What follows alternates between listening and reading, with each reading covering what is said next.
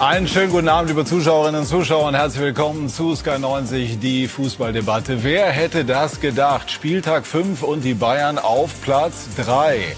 In der Bundesliga geraten die Dinge in Bewegung und das kann ja eigentlich nur gut sein. Christian Streich führt den Sportclub Freiburg zum ersten Mal seit 22 Jahren auf Platz 1. Borussia Dortmund entdeckt die Kunst des Minimalismus und springt mit einem 1 zu 0 Erfolg über Hoffenheim auf auf den zweiten Platz. Und Union Berlin ist ja sowieso ein Phänomen. Jedes Jahr wird gefühlt der halbe Kader ausgetauscht, aber die Mannschaft wird immer besser. Das bekam gestern auch die Bayern zu spüren. Und das sind unsere Themen.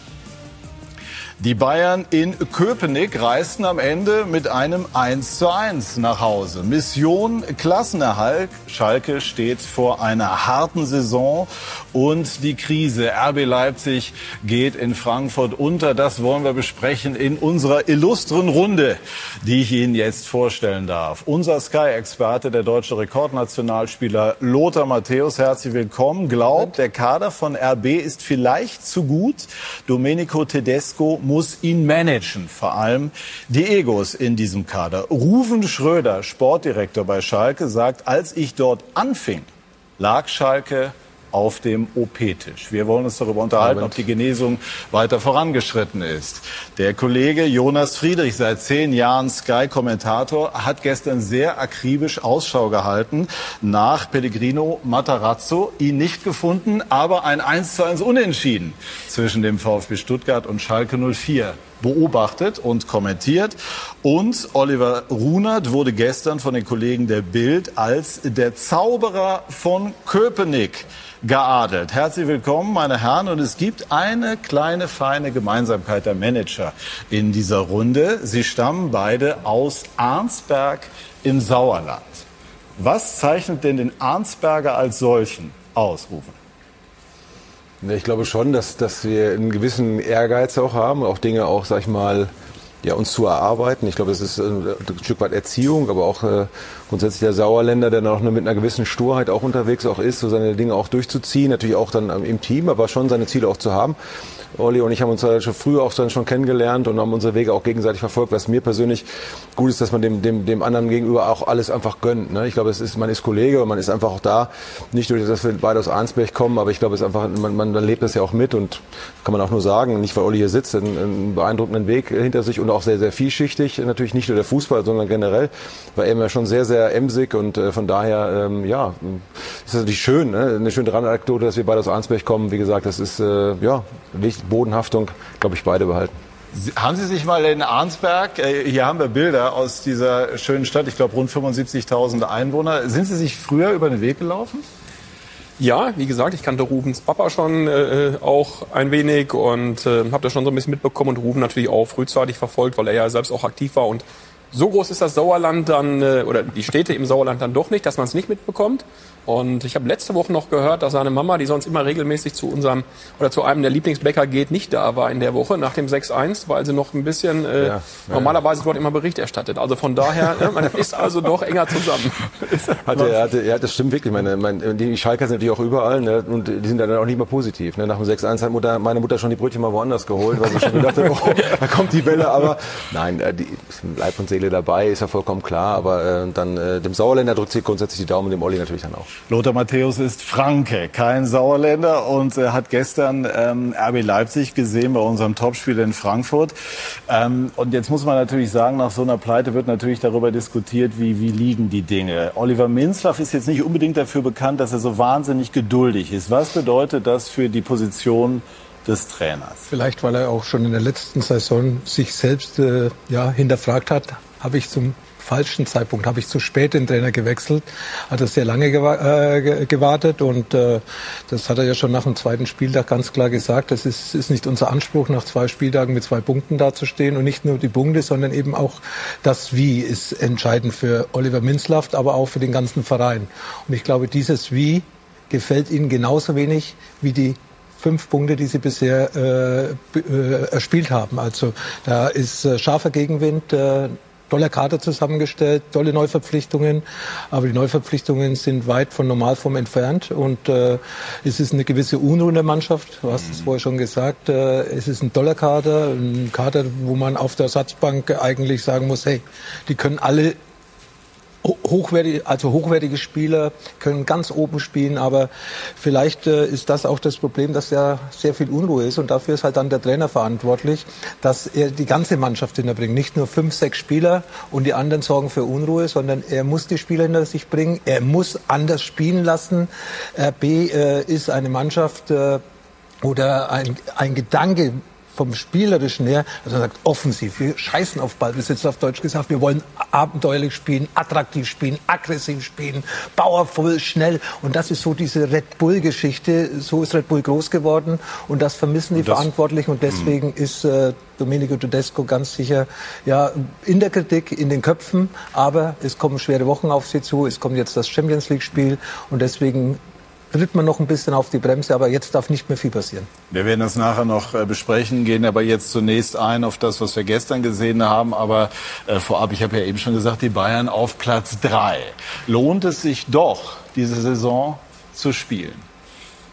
Nachdem er ja zwischendurch dachte, oh Gott, die Bayern sind ja sowieso schon äh, gebongt als Meister. Ich glaube, dass es aus diversen Gründen absolut Sinn ergibt, diese Saison zu spielen. Äh, auch bei den Bayern, die gestern glaube ich, die erste normal gute Leistung äh, mhm. so gezeigt haben. In den Wochen zuvor herausragend. Das Unentschieden gegen Gladbach war keines. Das sollte man vielleicht schon noch äh, so äh, ein. Also es war eins, aber nicht von der Leistung. Und ähm, dementsprechend Sie werden weiterhin ein Wörtchen um die Meisterschaft mitreden ja, und äh, sogar ein gewichtiges, vielleicht sogar ein großes. Und ähm, ja. es ist es ist jetzt tatsächlich für den Moment gut äh, und für die Liga eh. Wie schafft man es, die Bayern zu stoppen? Ja, das ist eine sehr gute Frage. Ähm, wenn man das immer mal so als Patentrezept hätte, würden es, glaube ich, alle anwenden. Die Thematik ist äh, gerade ja schon angeklungen. Vielleicht, ich kann das immer weniger beurteilen, weil ich nicht jedes Wochenende Bayern München schaue.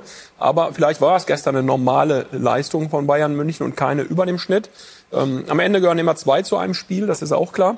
Ähm, und ich glaube, dass wir es von Anfang an gestern wirklich gut gemacht haben und die Münchner es auch schwer hatten, ihre ohne jede Frage vorhandene Qualität immer so abzurufen, weil man eben immer wieder angelaufen worden ist und auch im Zweikämpfe musste. Und äh, das war für mich im Grunde genommen der Schlüssel über das ganze Spiel gestern dort äh, erfolgreich sein zu können.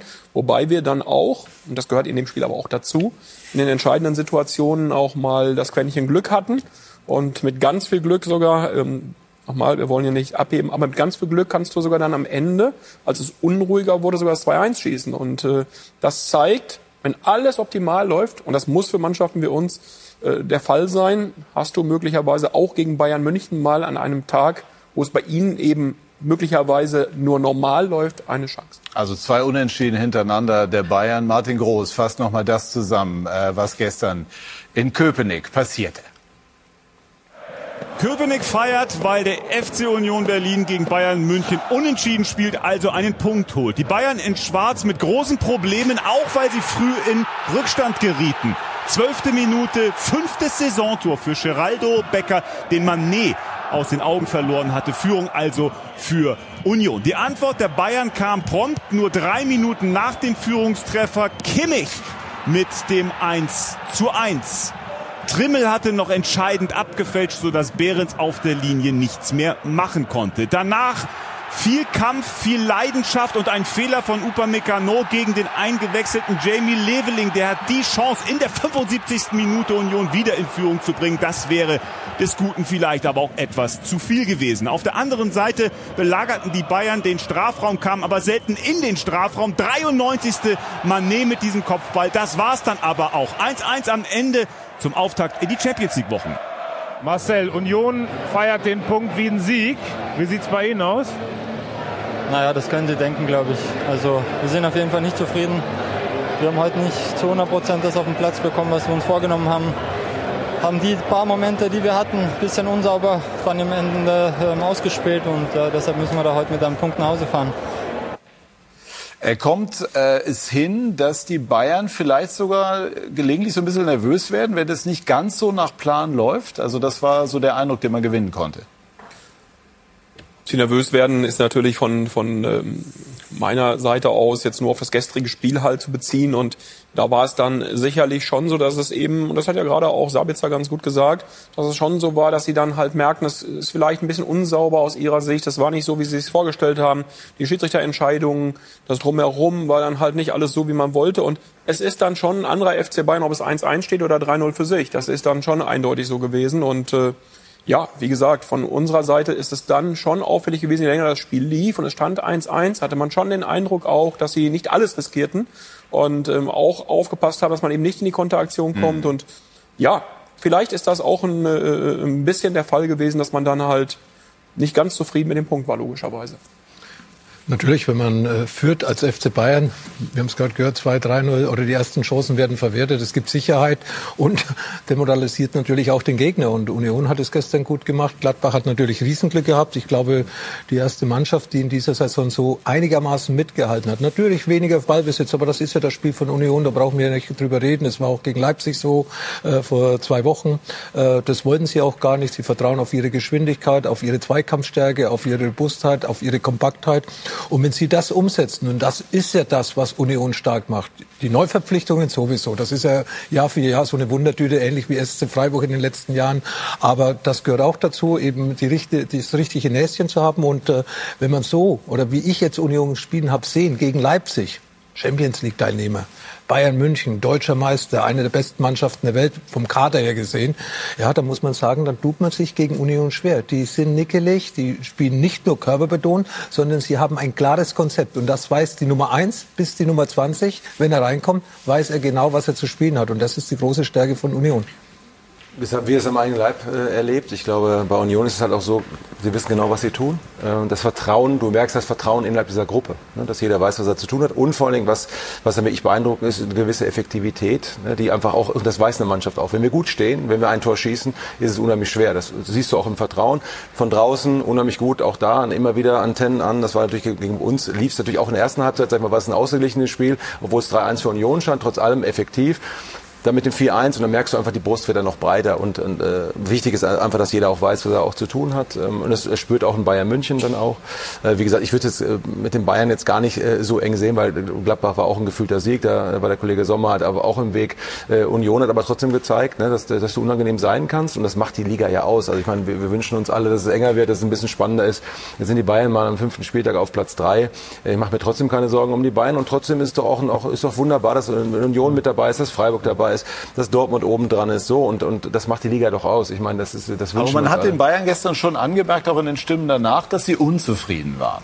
Sind sie per se mit einem Unentschieden? Ich finde aber, dass auch ein großer Teil der Anerkennung für Union darin liegt, dass ein Unentschieden gegen Bayern jetzt gar nicht die große Sensation ja, ist. Also zumindest jetzt mal in meiner Wahrnehmung, sondern ich dachte eigentlich, dass ich, ich sehe das Resultat und denke, ja, kann passieren. Ja. Weil Union, das sagt eigentlich, äh, also egal mit wem man spricht, Union hat unfassbar klare Abläufe. Und obwohl man weiß, was sie tun, ist es sehr, sehr schwer, äh, das zu knacken. Das, das 0 äh, zu 1 aus Bayern Sicht ist ein typisches Beispiel. Das ist einmal freigeblockt, ein Standard, äh, und der ist halt drin, obwohl man selbstverständlich weiß, dass das eigentlich gelegentlich passiert. Bei Union Berlin, dass es in München jetzt kein Traumergebnis ist, ist aber dann natürlich auch klar. Ist es leichter oder schwerer, gegen die Bayern ohne Lewandowski zu spielen?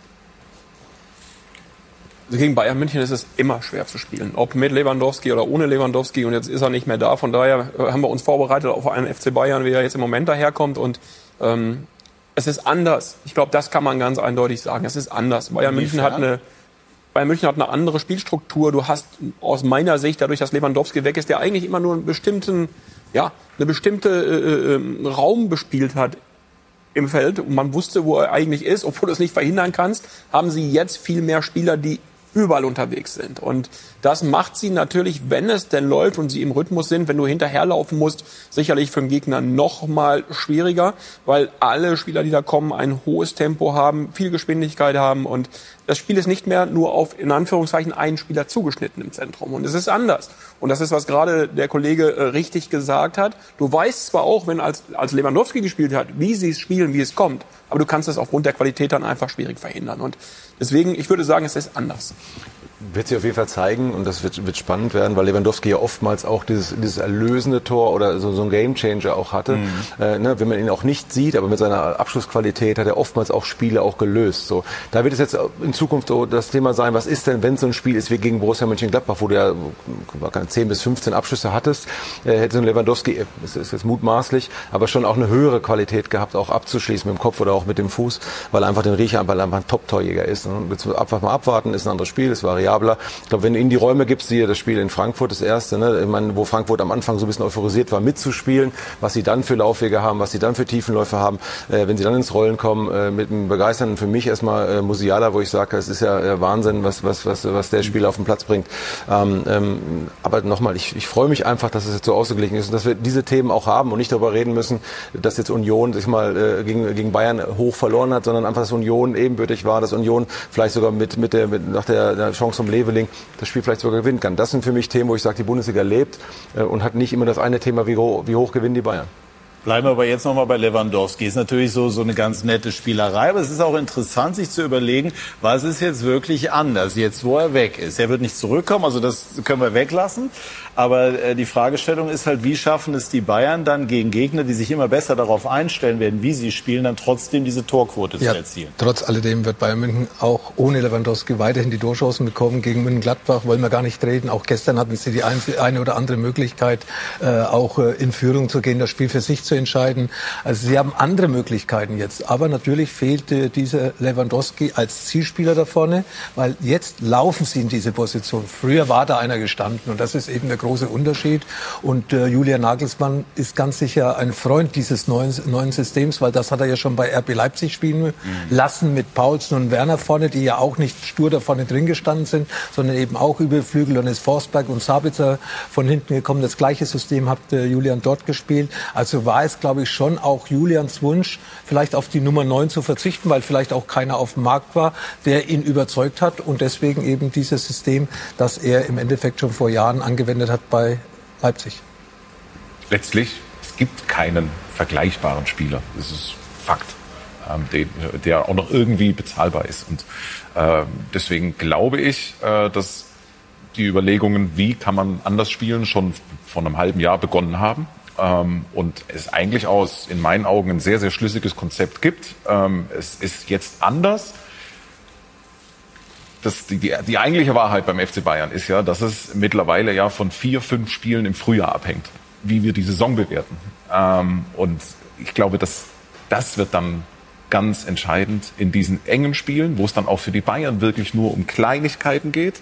Hast du dann den Spieler, der den Unterschied macht? Hast du dann denjenigen, der aus seiner einen Chance äh, das Tor macht? Und da kann man sicherlich zu Recht fragen, war es nicht auf anderem Wege möglich, solch einen äh, Verwerter äh, ja, irgendwie, irgendwie zu finden. Aber letztlich, sie haben jetzt ganz andere Attribute ja. und sind äh, eine sehr gut berechtigte Chance, früher die Spiele Absolut. zu gewinnen. Und es ist auch, wir haben sie hier gelobt für ihre Transfers. Dabei bleiben wir auch. Trotzdem ist es spannend, sich zu überlegen. Das haben wir aber auch von Beginn an diskutiert. Also wie verändert sich jetzt einfach die Statik des Bayern-Spiels? Und da bekommt man Woche für Woche Erkenntnisse, ehe wir gleich über Union sprechen. Einmal noch äh, Lothar Matthäus zu einer Aussage von äh, Julian Nagelsmann gestern, der das fehlende, wörtlich zitiert, Energielevel äh, äh, bei den Bayern moniert hat. Äh, heißt das übersetzt, die Bayern haben sich gestern einen Tick zu sehr auf die vermeintliche eigene Klasse verlassen? Ja. Ah, sehr schön. Wer ist ja. dran? Julian Nagelsmann oder? Nee. nee. Minzlaff. Nee, auch nicht. okay. Nee, ich äh, glaube, dass äh, die Bayern eben auch dann ein bisschen verunsichert waren, was wir ja vorher schon gehört haben, weil es nicht so fließend gelaufen ist, wie sie es gewohnt waren. Gegen Gladbach ist ja das alles super gelaufen, auch nach vorne. Man hat viele, viele Chancen gehabt und gestern war eben eine andere Mannschaft da gestanden, die die für Bayern München unbequem war. Und dann, ja, musste als Spieler auch bei Bayern München umdenken. Ich kenne das von früher. Wenn uns jemand angelaufen hat vor 30 Jahren, da waren wir erschrocken, weil wir waren es gar nicht gewohnt, dass uns jemand anläuft. Da ist mal irgendwie ein Verein, Norwich City ist gekommen ja. aus äh, England. Ich glaube, das war irgendwie so ein internationales, entweder UEFA Cup oder sonst irgendwas. Auf einmal greifen die uns im Olympiastadion vorne an. Und das ist dann eben auch neu für Bayern nach diesen ersten fünf Spielen, wo nicht nur Ballbesitz, sondern auch äh, 20, 30 Torschancen rausgesprungen haben. Und gestern war alles ein bisschen weniger. Gestern war alles ein bisschen intensiver. Gestern war ein bisschen mehr Körperkontakt, ein bisschen bisschen mehr Robustheit da. Und ich glaube, das hat natürlich dann die Bayern eben auch verunsichert. Trotz dieser großen Qualität, trotz dieser großen Erfahrung, trotz dieser vielen Titel, die diese Spieler schon geholt haben, äh, neuer Spiel gewesen. Und darauf muss sich Bayern München wahrscheinlich auch äh, fokussieren in den nächsten Wochen und Monaten. Und nicht nur national, sondern auch international, dass es nicht äh, eine, äh, eine Seltenheit bleibt, wie Union gestern gespielt hat, sondern dass andere Mannschaften das schon beobachten, wie man gegen Bayern München spielen muss um erfolgreich zu sein. Ja, also Landesmeister kann es nicht gewesen sein, Lothar, das hätten Sie noch im Kopf. Es war UEFA Cup. Oder sonst irgendwas. Pokalsieger okay. oder Pokalsieger, irgendwas war es. Ja, ich glaube, es war UEFA Cup. Ähm, es gab gestern eine Szene, äh, die wir jetzt nochmal anschauen, über die wir gleich nochmal sprechen. Da äh, geht es um Geraldo Becker.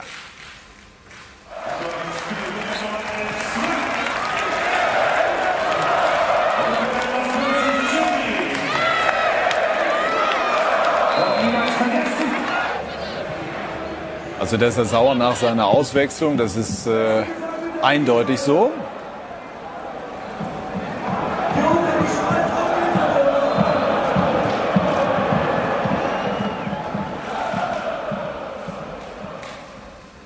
Und ich dachte, wir hätten jetzt noch eine Aussage dazu, äh, Urs Fischer, aber das können wir auch so machen. Der hat sich da, Oliver Runert, relativ relaxed geäußert und da hören wir jetzt mal rein.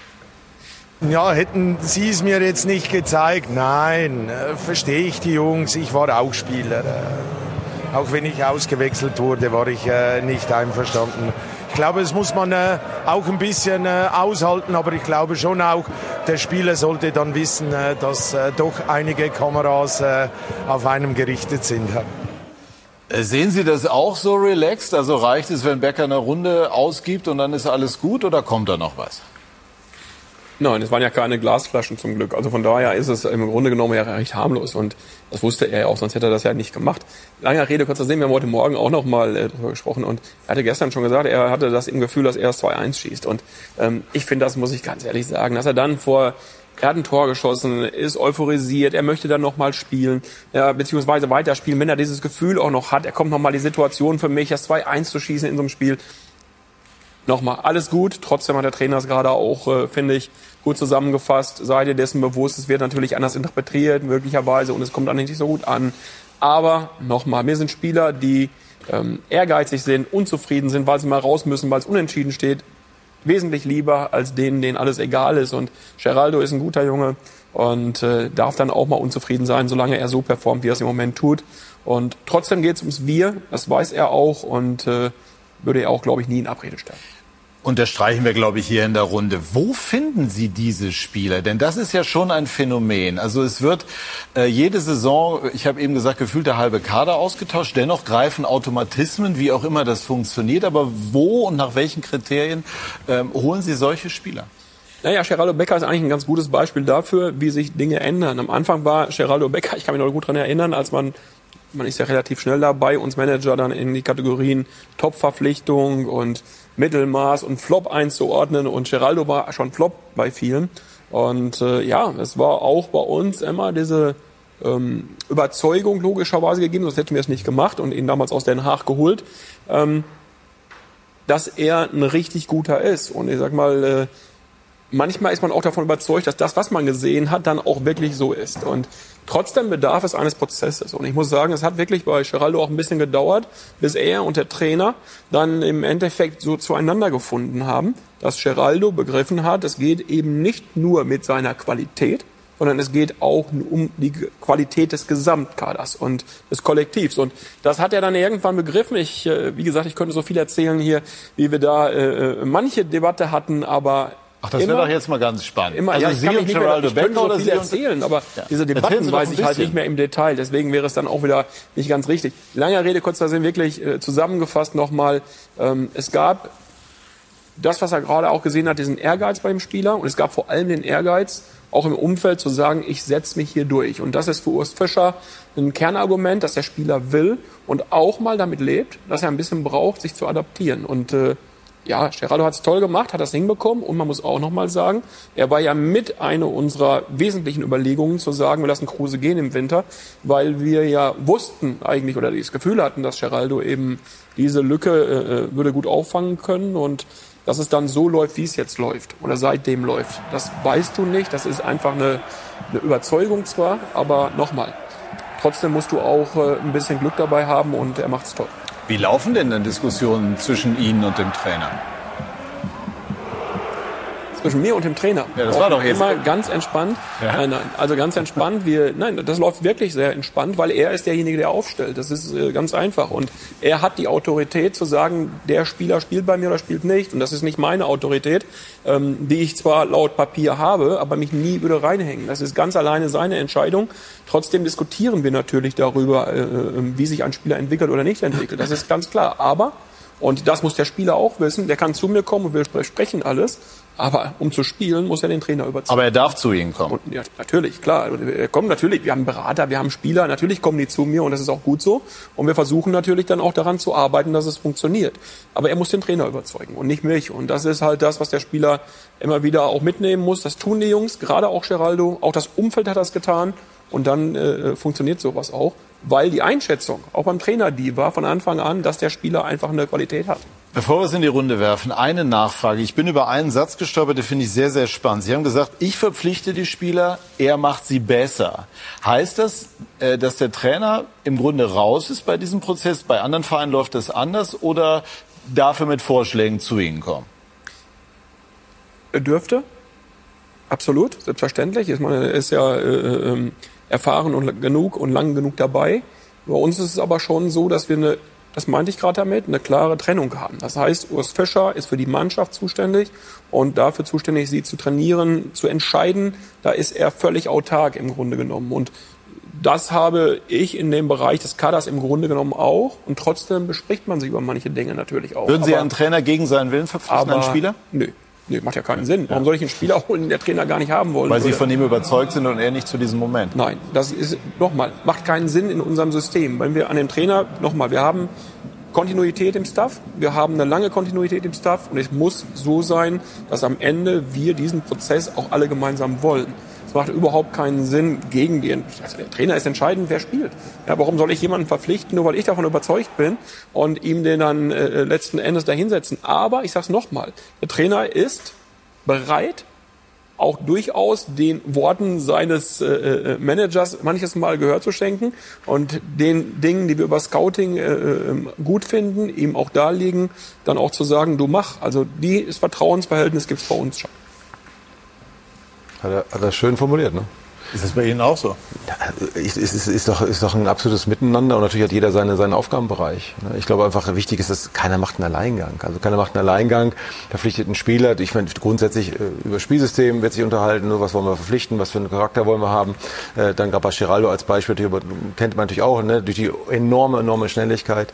Ähm, und dann gibt es einfach einen Prozess und auch, die, auch das Miteinander über, über, auch über die Jahre. Jetzt natürlich, wenn Olli Runert sagt, so und so sieht das aus, oder wenn ein Manager Ruben Schröder sagt zum Trainer, pass auf, so und so beschreibe ich dir einen Spieler, dann hat der Trainer auch ein Gefühl dafür, wie meint er das jetzt? Also du, man versteht sich ja und grundsätzlich muss es passen, A, in diese Philosophie des Vereins und B, natürlich aber auch, was Olli auch sagt, ja gut, wenn ein Trainer grundsätzlich sagt, den Spieler äh, finde ich jetzt nicht so attraktiv für mein Spielsystem, ja gut, dann machst du natürlich schon Gedanken, äh, ihn dann zu überreden, macht gar keinen Sinn, weil im Endeffekt, wenn dann 50-50 versteht, wird er den Spieler nicht aufstellen. Fakt ist auch, der Trainer stellt die Mannschaft auf, äh, vollkommen klar, und, äh, aber es ist natürlich ein absolutes äh, Miteinander, es ist ein Austausch, ähm, aber klar ist der Manager natürlich auch nochmal die wirtschaftliche Komponente, da muss der Trainer einem ja auch vertrauen, wenn ich dem Trainer sage, du, den Spieler hätte ich auch gerne, aber den können wir nicht bezahlen, dann ist es einfach auch, auch ein wichtiges Thema dabei. Lothar, wie bewertest du zum Beispiel die Entwicklung eines Geraldo Becker?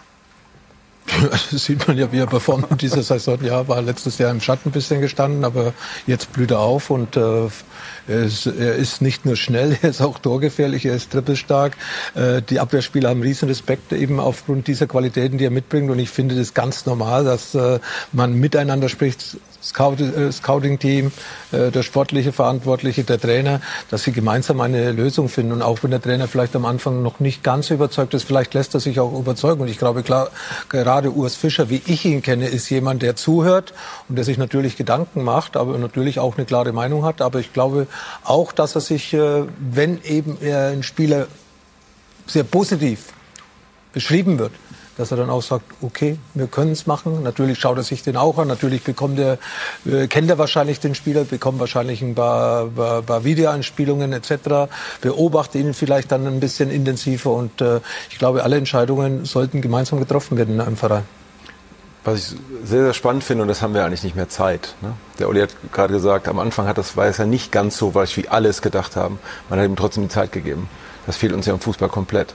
Also ich habe immer das Gefühl, äh, dass die Neuzugänge, jetzt haben wir den fünften Spieltag, jetzt wird schon ein Transferzeugnis ausgestellt. Kriegen wir alle dann schon wieder Noten dafür. Dann geht's rauf und geht's runter.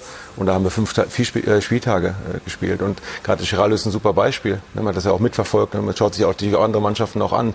Dass eventuell vielleicht, wenn der Chiraldo dann vielleicht dann doch nicht so performt, dass man eventuell dann auch, sag mal, bei so einem Spieler vielleicht auch einsteigen kann, um ihn vielleicht zu verpflichten. Aber das sind so Dinge, dass man ihm die Zeit gegeben hat sich ein Spielsystem zu entwickeln. Auch von Holland nach Deutschland ist auch so ein Prozess, den man ja auch nochmal hat, gerade was Intensität und auch Härte und Robustheit betrifft. Das finde ich schön, dass man ihm die Zeit gibt, natürlich mit der Qualität vom Olli, aber auch vor allem auch vom, auch vom Trainer, ihn dann auch zu handeln. Hast du heutzutage fast schon nicht mehr. Da wird nach fünf Spieltagen abgerechnet, Transferflop, das war's. Wenn der das am besten noch liest, ja gut, dann, dann, dann geht's ja schon wieder los. Der, der, diese Zeit im Fußball, ja, das ist ein Thema. Und das ist natürlich auch so eine gewachsene Leistungskultur, die diese Mannschaft hat, die es ermöglicht, beispielsweise ein Kruse als Charakter äh, auch zu tragen oder natürlich dann halt auch ein, äh, äh, ein Bäcker, auch über eine gewisse Zeit, äh, aus, aus sozusagen eine Geduld in dieser rein in dieser Mannschaft äh, äh, dann vorhanden und deswegen es gibt ja immer Mannschaften, in denen Spieler besser werden. Manchmal gibt es auch Mannschaften, in denen Spieler schlechter das werden. Das hat man schon gehört. Äh, und ich würde fast behaupten, dass äh, mit beispielsweise Freiburg Union jetzt ehrlicherweise relativ weit vorne ist auf der Liste ja, bei der in einer gewissen Regelmäßigkeit Spieler, die ja gelegentlich auch aus der zweiten Liga kommen oder gar keine ja so NLZ-Hintergrund haben, äh, die werden da besser auf einmal, weil auch weil da der Trainer am Werk ist, wird er seinen Vertrag verlängern. Also da gehe ich von aus, zumal ich möchte da noch einmal kurz einhaken. Ja, der SC Freiburg ist eigentlich das Beispiel oder das beste Beispiel, wo du im, im Endeffekt ganz viele von den Dingen auch wiederfindest und siehst. Und ähm, diese Kontinuität im Umfeld, diese Ruhe im Umfeld, dieses Entwickeln können, auch mal Entscheidungen treffen, die sicherlich muss man auch klar sagen, ähm, eigentlich woanders einen riesen, riesen Fass auslösen würden, ja, ähm, hat man da seine Ruhe und ist trotzdem in der, in der Gruppe einfach stark genug, dass sich Spieler wieder weiterentwickeln oder auch äh, Spieler, die woanders waren, nochmal zu absoluten Leistungsträgern formen. Leistungsträger. Ähm, deswegen also von daher, ähm, so wie es auch bei Christian Streich der Fall ist, der mal gesagt hat, glaube ich, äh, warum soll ich da weggehen? Ich fühle mich hier wohl. Ähm, gibt es bei Urs Fischer, wenn überhaupt, familiäre Gründe, mal zu sagen, er möchte vielleicht wieder zurück nach Hause und äh, sportliche Gründe, wenn er sie haben sollte, ähm, dann, dann äh, würde er es sich sehr, sehr genau überlegen ja, diesen momentanen Standort aufzugeben. Ich meine, er hat sich, das muss man klar sagen, hier über die Jahre hinweg einen Riesenstellenwert erarbeitet. Er und auch seine äh, Co-Trainer Markus Hoffmann, ja, äh, äh, Sebastian Bönig. Es ist eine wirklich funktionierende Gruppe. Und wie ich Urs Fischer kenne, wird er, wird er nicht äh, ähm, wegen irgendeiner, ich sag's mal, monetär etwas besseren Konstellation irgendwo hingehen, sondern da braucht er eine totale Überzeugung. Und wie gesagt, ich gehe fest davon aus, dass Urs Fischer auch weiterhin ähm, auch über diese Saison hinaus Trainer beim ersten FC Union Berlin wäre. Verknüpfen Sie Ihre eigene Zukunft mit seiner? Nee, überhaupt nicht, um Gottes Willen. Ähm, viel wichtiger ist, äh, äh, glaube ich, dass zunächst einmal eine Mannschaft einen Trainer hat. Und ich bin ja sowieso noch da. Von daher im Augenblick ist das also überhaupt kein Thema. Ähm, und Urs Fischer ist, äh, das haben wir gerade auch schon gesagt, der wirklich entscheidendste Protagonist in diesem Prozess. Und der weitere, das muss man sagen, für den Club entscheidendste Faktor ist der Präsident, ähm, der über Jahre hinweg dieses ganze Gebilde geformt hat. Und das kann man ganz einfach sagen, ist, äh, glaube ich, im Moment so die, die Kette, die funktioniert. Und wir sind schon dabei, auch so für die Zukunft uns aufzustellen. Und da gehört natürlich vor allem in erster Linie der Trainer dazu. Einmal nachgehakt, Sie sagen, Sie gehen davon aus, kann man das in irgendeiner Form mit einem Zeitrahmen versehen? Also wann findet da oder wann gibt es die Bestätigung, die Finale? Ich denke, dass äh, wir schon auch in diesem Jahr eine Information dazu haben werden und auch eine Information rausgeben werden. Ähm, man muss jetzt schauen. Wir haben sehr, sehr viele Spiele. Wir haben in den nächsten Wochen jetzt wirklich, äh, wie alle wissen, äh, nur noch englische Wochen vor uns und trotzdem mit der Verein und der Trainer sicherlich die Möglichkeit finden, nochmal ähm, sich irgendwann zu dieser Thematik auch zu äußern. Gut, aber das klingt ja schon mal so, als wäre das auf einem guten Weg. Man weiß, was man hat. Man hat Qualität von beiden Seiten. Was Fischer aber Fischer hat vielleicht auch einen Markt. Ich meine, ja, äh, der Markt ist groß und äh, er hat Erfolg und natürlich hat er sich dann auch über die Grenzen von Köpenick hinaus einen riesen Namen gemacht. Den hat er sich ja schon in der Schweiz gemacht als Trainer, da hat er auch schon erfolgreich trainiert. Aber das ist ja häufig das Schlimme, dass häufig nicht nur Trainer, sondern auch Spieler irgendwo den Ruf folgen. Und es gibt ja viele Beispiele, auch in, der, in, in, in, in den letzten zwei, drei Jahren als Trainer. Ja, von einem Verein, wo sie erfolgreich trainiert haben, nur woanders hinzugehen, um vielleicht ein bisschen mehr zu verdienen, um vielleicht ein höheres Budget zu haben für die Mannschaft. Und dann ging der Schuss nach hinten los. Und ich glaube, äh, dem, dem sollten nicht nur die Spieler aufpassen, dass sie immer nur den Ruf des Geldes folgen, sondern sie sollen sich wohlfühlen, du sollst Spaß haben, ja, du sollst dich zufrieden äh, mit deinem Umfeld bewegen können. Und ich glaube, Urs Fischer, der sieht sehr zufrieden aus in Köpenick. Gab es denn Avancen? Gab es da? Avancen? Das müssten Sie ihn fragen an der Stelle nochmal. Also deswegen, ich gehe nochmal, ich gehe immer davon aus, und das ist ja gerade auch beschrieben worden. Selbstverständlich ist das ein Trainer, der sich einen richtig guten Ruf auch in Deutschland ähm, erarbeitet hat, der darüber hinaus auch vorher in der Schweiz sehr erfolgreich war und, und auch dort bei einem, muss man klar sagen, Champions League Club beim FC Basel sehr, sehr erfolgreich war. Vorher aber auch bei einem kleineren Verein schon erfolgreich war. Also mit anderen Worten ähm, hat der sicherlich in seiner Biografie so viele Dinge erreicht, dass er auch für andere Vereine interessant ist. Ähm, trotzdem ist Urs Fischer keiner, der A damit kokettieren würde und B das auch gar nicht mehr braucht. Und das ist etwas, wo auch Verantwortliche wirklich froh sind, dass dieses Thema vom Trainer weder intern noch extern gespielt wird. Weil so authentisch ist er, wenn er das wollen würde, eine Veränderung, dann würde er als erstes auf uns zukommen. Und nochmal, diese äh, Dinge sind intern, besprechen wir auch intern. Und trotzdem bin ich, wie gesagt, sehr positiv gestimmt, dass äh, Union Berlin und Urs Fischer auch weiterhin zusammenarbeiten werden. Wir sprechen gleich über Schalke. Eine schwere Saison, aber Rufen Schröder macht den Eindruck, als würde er sie energisch angehen wollen. Gleich sprechen wir über die Situation auf Schalke bei SK90. Die Fußballdebatte.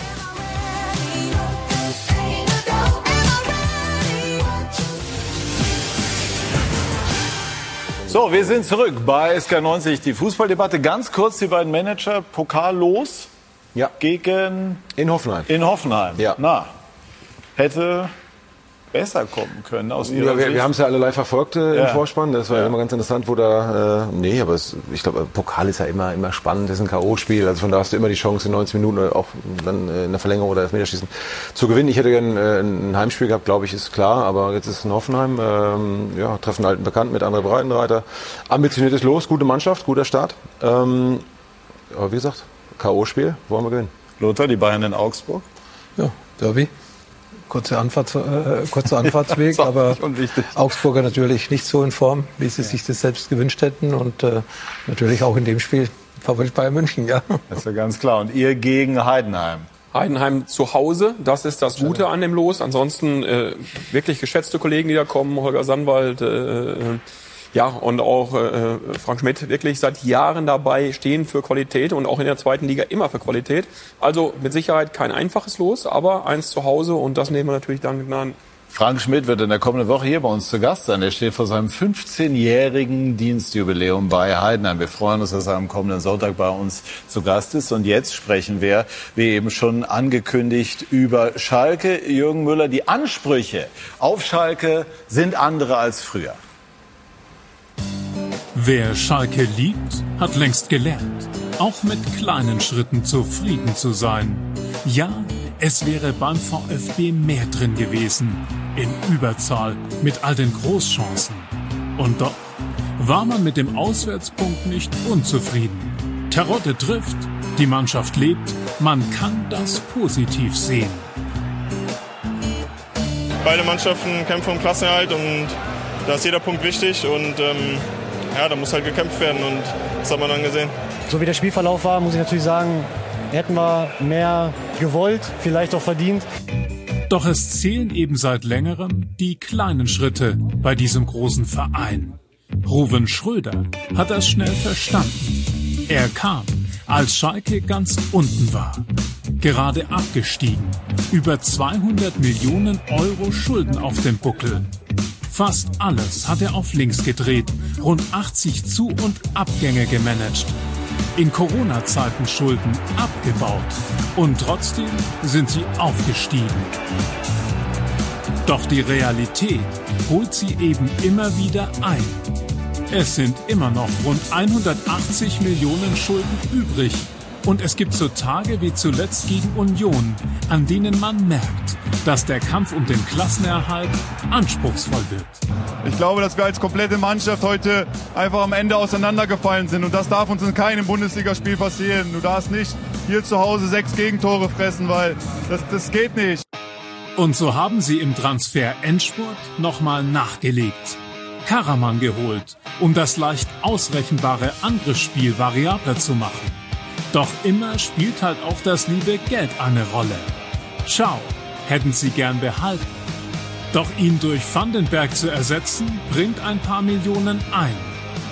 Dass der Neuzugang dann gleich das Gegentor in Stuttgart einleitet, zeigt, dass Geduld nach wie vor gefragt ist. Er hat zwei Bolzen drin gehabt. Einer hat zu dem Tor geführt. Da brauchen wir auch nicht drum rumreden. Das, äh, das ist sein Ding, das muss er anders lösen. Ähm, nichtsdestotrotz, äh, wie die Mannschaft dann für ihn gearbeitet hat und wie, er, wie er dann selber sich trotzdem auch stabilisiert hat, ja, das, äh, das ist schon gut. Gut und souverän war definitiv, wie Kramer selbst mit der Geschichte um Bochums Reis umging, an dem Schalke im Sommer wohl vor ihm interessiert war. Aber das ist doch normal. Alles andere wäre ja komplett unprofessionell. Dass da mehrere Kandidaten gibt, mit denen man sich unterhält. Alles andere, äh, da, da müsste sich die Führungsriege dann unterhalten, ja, ob das dann der richtige Weg ist. Völlig normal. Ich bin's geworden und alles andere interessiert mich nicht. Und so stehen sie nun da. Nach fünf Spielen immer noch sieglos. Und sie wissen, der nächste Schritt dürfte gern mal ein größerer sein.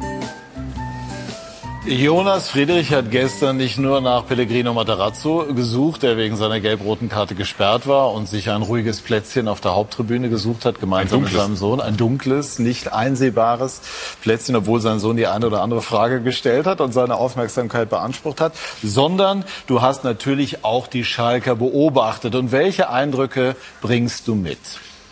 Ich würde sagen, es war das erste Mal in diesem Jahr, dass es zwei verlorene Punkte waren. Ähm man könnte sagen, über, über das gesamte Spiel eigentlich die beste Leistung in, in der Saison. Pokal lassen wir jetzt mal außen vor. Ähm, aber klar ist natürlich auch, es ist, es, der Druck ist enorm. Ähm, die Mannschaft muss aus dem Stand funktionieren. Sie ist, äh, sie hat keine gewachsene Struktur, sondern ist ja äh, sch schnell, äh, muss, muss, hat eben nicht diese Jahre, ähm, die jetzt beispielsweise der Kader von Union hat. Ähm, die Innenverteidigung finde ich spannend. Da ist, äh, da ist natürlich, also gestern musste äh, Sepp Vandenberg, die, der ist, hat drei Trainingseinheiten ja, mit ja. der Mannschaft, muss direkt von Beginn an spielen. Mhm. Das ist ein enormes Risiko. Mhm. Ähm, trotzdem muss man sagen, ähm, gestern haben viele, vor allen Dingen offensive Abläufe, echt gut geklappt und eigentlich äh, war es ein Auswärtssieg, ähm, wenn die Chancenverwertung ein bisschen besser ist. Ja. Hat es gestern den ersten Dreier gegeben. Aber ich meine, wie fragil oder wie, wie anspruchsvoll ja. die Liga ist. Das 6-1, natürlich war, da hat alles geklappt für Union Berlin, aber es ist nur einfach auch mal Fakt. Also ähm, äh, Schalke hat zu Hause mit sechs verloren und das wird vermutlich eine Saison, bei der es bis zum Ende um den Klassenerhalt geht. Ja, brauchen wir nicht äh, drum herum reden. Das haben wir, glaube ich, von vornherein gesagt. Ich glaube auch da das ist uns persönlich ganz wichtig, auch die, die, die realistische Einschätzung. Natürlich wissen wir, was wir für einen Verein dort haben. Wir wissen, was da auch trotz allem, was man erzählt und auch versucht, auch einzuleiten, zu sagen, es geht um den Klassenerhalt, dass der Anspruch um so einen Traditionsverein riesengroß ist. Wir haben gespürt, dass wir direkt nach Köln ähm, beim Spiel, was wir jetzt auch nicht verlieren müssen, relativ frühe rote Karte bekommen, ein, ein erstes Tor, was nicht gegeben worden ist, dass wir dann hinten raus ja verdient verloren haben und trotz allem auch da, da die interne, oder nicht die interne, die, die externe Bewertung auch über das Spiel zeigt uns einfach, wie hoch der Anspruch generell an Schalke dann auch ist. Wir müssen bei uns bleiben. Ne? Bei unseren Abläufen uns auch nichts äh, vormachen und das ist, dass die, dass die Liga eng wird, dass es einfach auch eine ganz andere Liga ist mit ganz anderen, anderen Mannschaften drin, ist vollkommen klar. Ich finde es äh, auch äh, da, wenn wir von Überzeugung sprechen, dann müssen wir sie auch leben. Ne? Und auch gerade der Sepp jetzt zum Beispiel auch, finde ich, das Wichtigste, wie er auf den Fehler reagiert. Natürlich, dass er dann am besten nicht macht, aber trotz allem ihm das Vertrauen zu er geben. hatte danach noch einen Bolzen ja, drin. Ja, der, von mir kann er auch noch mal einen dritten machen. Ist entscheidend, was er daraus lernt. Wir sind ja Wie war er denn drauf gestern? Ja, unglaublich angefressen. Zeigt, äh, hat mich jetzt aber auch nicht gewundert, weil in den Gesprächen mit ihm zeigt einfach, wie ambitioniert er auch ist. Ich meine, U21-Nationalspieler Hollands, in Liverpool mit den Stars auch trainiert, hat dann äh, über 30 Spiele Startelf gemacht bei Preston North End in der Championship, die auch nicht einfach ist. Hört zum Fußball dazu. Ich habe selber Innenverteidiger nicht gerade erfolgreich, aber trotzdem auch gespielt. Ich weiß, wie die äh, Position ist. Wenn du da einen Fehler machst, dann hat es eine hohe Konsequenz. Ähm, aber ich sage immer, wie gehen die Jungs damit um? Und wir müssen aufhören, nach einem Spiel zu sagen, ja, der, der ist nicht Bundesliga-tauglich. Eh so ein Thema. Ne? Von wegen, Aber hat ja auch keiner gesagt. Aber man muss natürlich auch einen Bundesliga-Innenverteidiger daran messen, dass er Bundesliga spielt. Ja, hat er gemacht. Hat er gemacht. Einen Fehler gemacht und sollte Also nicht ich habe nochmal von machen. jemandem gestern gehört, dass er gesagt hat, der Mann ist nicht Bundesliga-tauglich. War jetzt gar nicht bezogen Ja. auf, auf den, auf den Ja. Sepp allgemein. Ne? Ja. Dass wir uns relativ schnell fragen, gerade beim Aufsteiger ist er relativ schnell immer, ist, ist die Mannschaft tauglich oder nicht. Ähm, wir, wir dürfen wenig Fehler machen. Ne? Das Aber es ist auch Schalke und das ist ja auch im Positiven Beschwer- natürlich. Du, du wirst gar ja nicht, auch wird sich getragen. gar nicht beschwert. Ich beschreibe nur die Situation, beschwere mich darüber gar nicht, weil ich glaube, die Energie brauchen wir für ganz andere Dinge. Dass wir intern unsere, unsere äh, nicht nur Gelassenheit, aber auch einfach diese Klarheit behalten, das Vertrauen nach, dass, dass das wellig wird. Also das war uns von Anfang an bewusst und wie gesagt, nach dem 6-1 wusste der Olli, wo er mir die Hand gegeben hat, äh, Junge, mach weiter. Also generell, er weiß schon was auf Schalke, hat lange dort auch erfolgreich gearbeitet, weiß Olli, was auf uns dazukommt die Woche danach. Ja, Schöne ist ja, wie Schalke zurückgekommen ist nach dieser 6-1 Heimniederlage gegen Union Berlin. Das ist ja der, das Entscheidende, dass sie im Endeffekt diese Niederlage verarbeitet haben. Sie haben gestern anderes Spiel gehabt. Ich habe es nicht 90 Minuten gesehen, aber ich höre es ja hier raus. Eigentlich Schalke dem Sieg näher als der VfB. Und es zeigt, dass die Reaktion der Mannschaft top war. Und ob jetzt dann ein Spieler mal einen Fehler macht, andere Spieler haben auch Fehler gemacht. Mané hat auch nicht aufgepasst beim 1-0 äh, von Union. Ja, und deswegen ist er trotzdem Weltklasse-Spieler. Also Fehler passieren, Fehler sind uns alle passiert. Und natürlich ist es schwierig, wenn du aus England kommst, bist das erste Mal beim Training, spielst in der Bundesliga nach zwei, drei Trainingseinheiten, dann ist es nicht einfach für einen Spieler, der im Endeffekt äh, die Bundesliga nur vom Fernseher her kennt und äh, mit neuen Mitspielern zusammenspielt. Es ist nicht einfach. Er wird äh, sich steigern, er wird äh, wieder, er wird auch Riesenspiele machen, aber ich gehe jetzt gar nicht auf den Spieler vor, sondern mir gefällt es, wie Schalke nach dieser Heimniederlage gegen Union gestern eine Reaktion gezeigt hat. Man hat Diskussionen gehabt. Ich habe es vorgestern irgendwie so bei Sky News mitbekommen. Karaman, Stürmer, ähnlich wie Bolder oder wie der Rotte. Der Rotte hat in der Bundesliga nicht getroffen. Schön, dass er gestern getroffen hat. Also das sind ja die Geschichten, die die Bundesliga schreibt. Wir reden viel, wir schreiben viel. Das gehört aber auch zu unserem Job dazu. Und das wissen auch die Verantwortlichen von Union und von Schalke. Aber natürlich freuen wir uns über schöne Spiele und immer wieder über neue Geschichten. Gestern in Frankfurt eine tolle Geschichte, in Union Berlin eine tolle Geschichte, Schalke eine tolle Geschichte. Wir hatten wieder Schlagzeilen und das macht die Bundesliga so schön, auch für uns. Absolut passend, denn Oliver Runert war ja bei der Knappenschmiede viele Jahre, kennt den Club auch in- und auswendig. Passen Realismus und Schalke wirklich zusammen? Das ist ja immer die, äh, ja, die Schwierigkeit, die man hat. Und ist jetzt, äh, glaube ich, durch den Abstieg ähm, in eine Situation gekommen, wo viele verstanden haben, ähm, es, äh, es bedarf eines Neuanfangs im Grunde genommen und zwar für das ganzen Club, für den ganzen Club. Und sagen wir, das Abstiegsjahr war ja nicht nur sportlich eine Katastrophe, sondern auch mit vielen Entscheidungen im Umfeld, die, die ähm, bei den äh, Mitgliedern, bei vielen Menschen einfach für Kopfschütteln gesorgt hatten. Und äh, deswegen ist es ein Neustart und ein Neustart braucht Zeit. Und ich sag mal, ähm, ich habe schon den Eindruck, das äh, hat Ruben ja gerade auch beschrieben, dass die Leute das zwar wissen und auch anders annehmen und trotzdem bleibt es Schalke 04. Das heißt, am Ende ist es ein großer Club mit einer Wucht und mit einer Tradition, die immer wieder auch mit anderem suggeriert wird. Und das darf man halt nicht unterschätzen. Und ich glaube, es ist einfach, und das ist das viel Entscheidendere. Nach der Niederlage letzte Woche, wir haben gesprochen, und du kriegst auf den Deckel und du musst eine Woche später wieder spielen. Und da zeigt sich auch, ob eine Mannschaft funktioniert oder nicht. Kriegst du wieder auf den Deckel oder wehrst du dich? Und ich sag mal, ähm, Deswegen, manchmal ist, das hört sich immer so ein bisschen blöd an, äh, so eine Niederlage in dieser Höhe letzte Woche sogar eher hilfreich, auch fürs Umfeld zu verstehen, hey, es geht wirklich nur um den Klassenerhalt.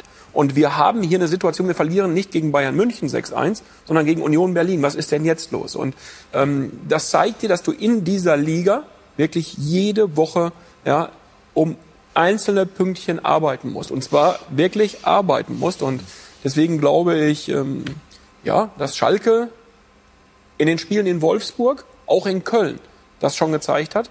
Ja, auch bei dem 2-2 gegen Borussia Mönchengladbach, das war ein richtig gutes Spiel, dass sie arbeiten wollen und alles dafür tun. Und trotzdem gehört am Ende dazu, realistisch zu bleiben und zu sagen, wir spielen um den Klassenerhalt. Und dann kann das mit Sicherheit auch mit der Mannschaft gelingen.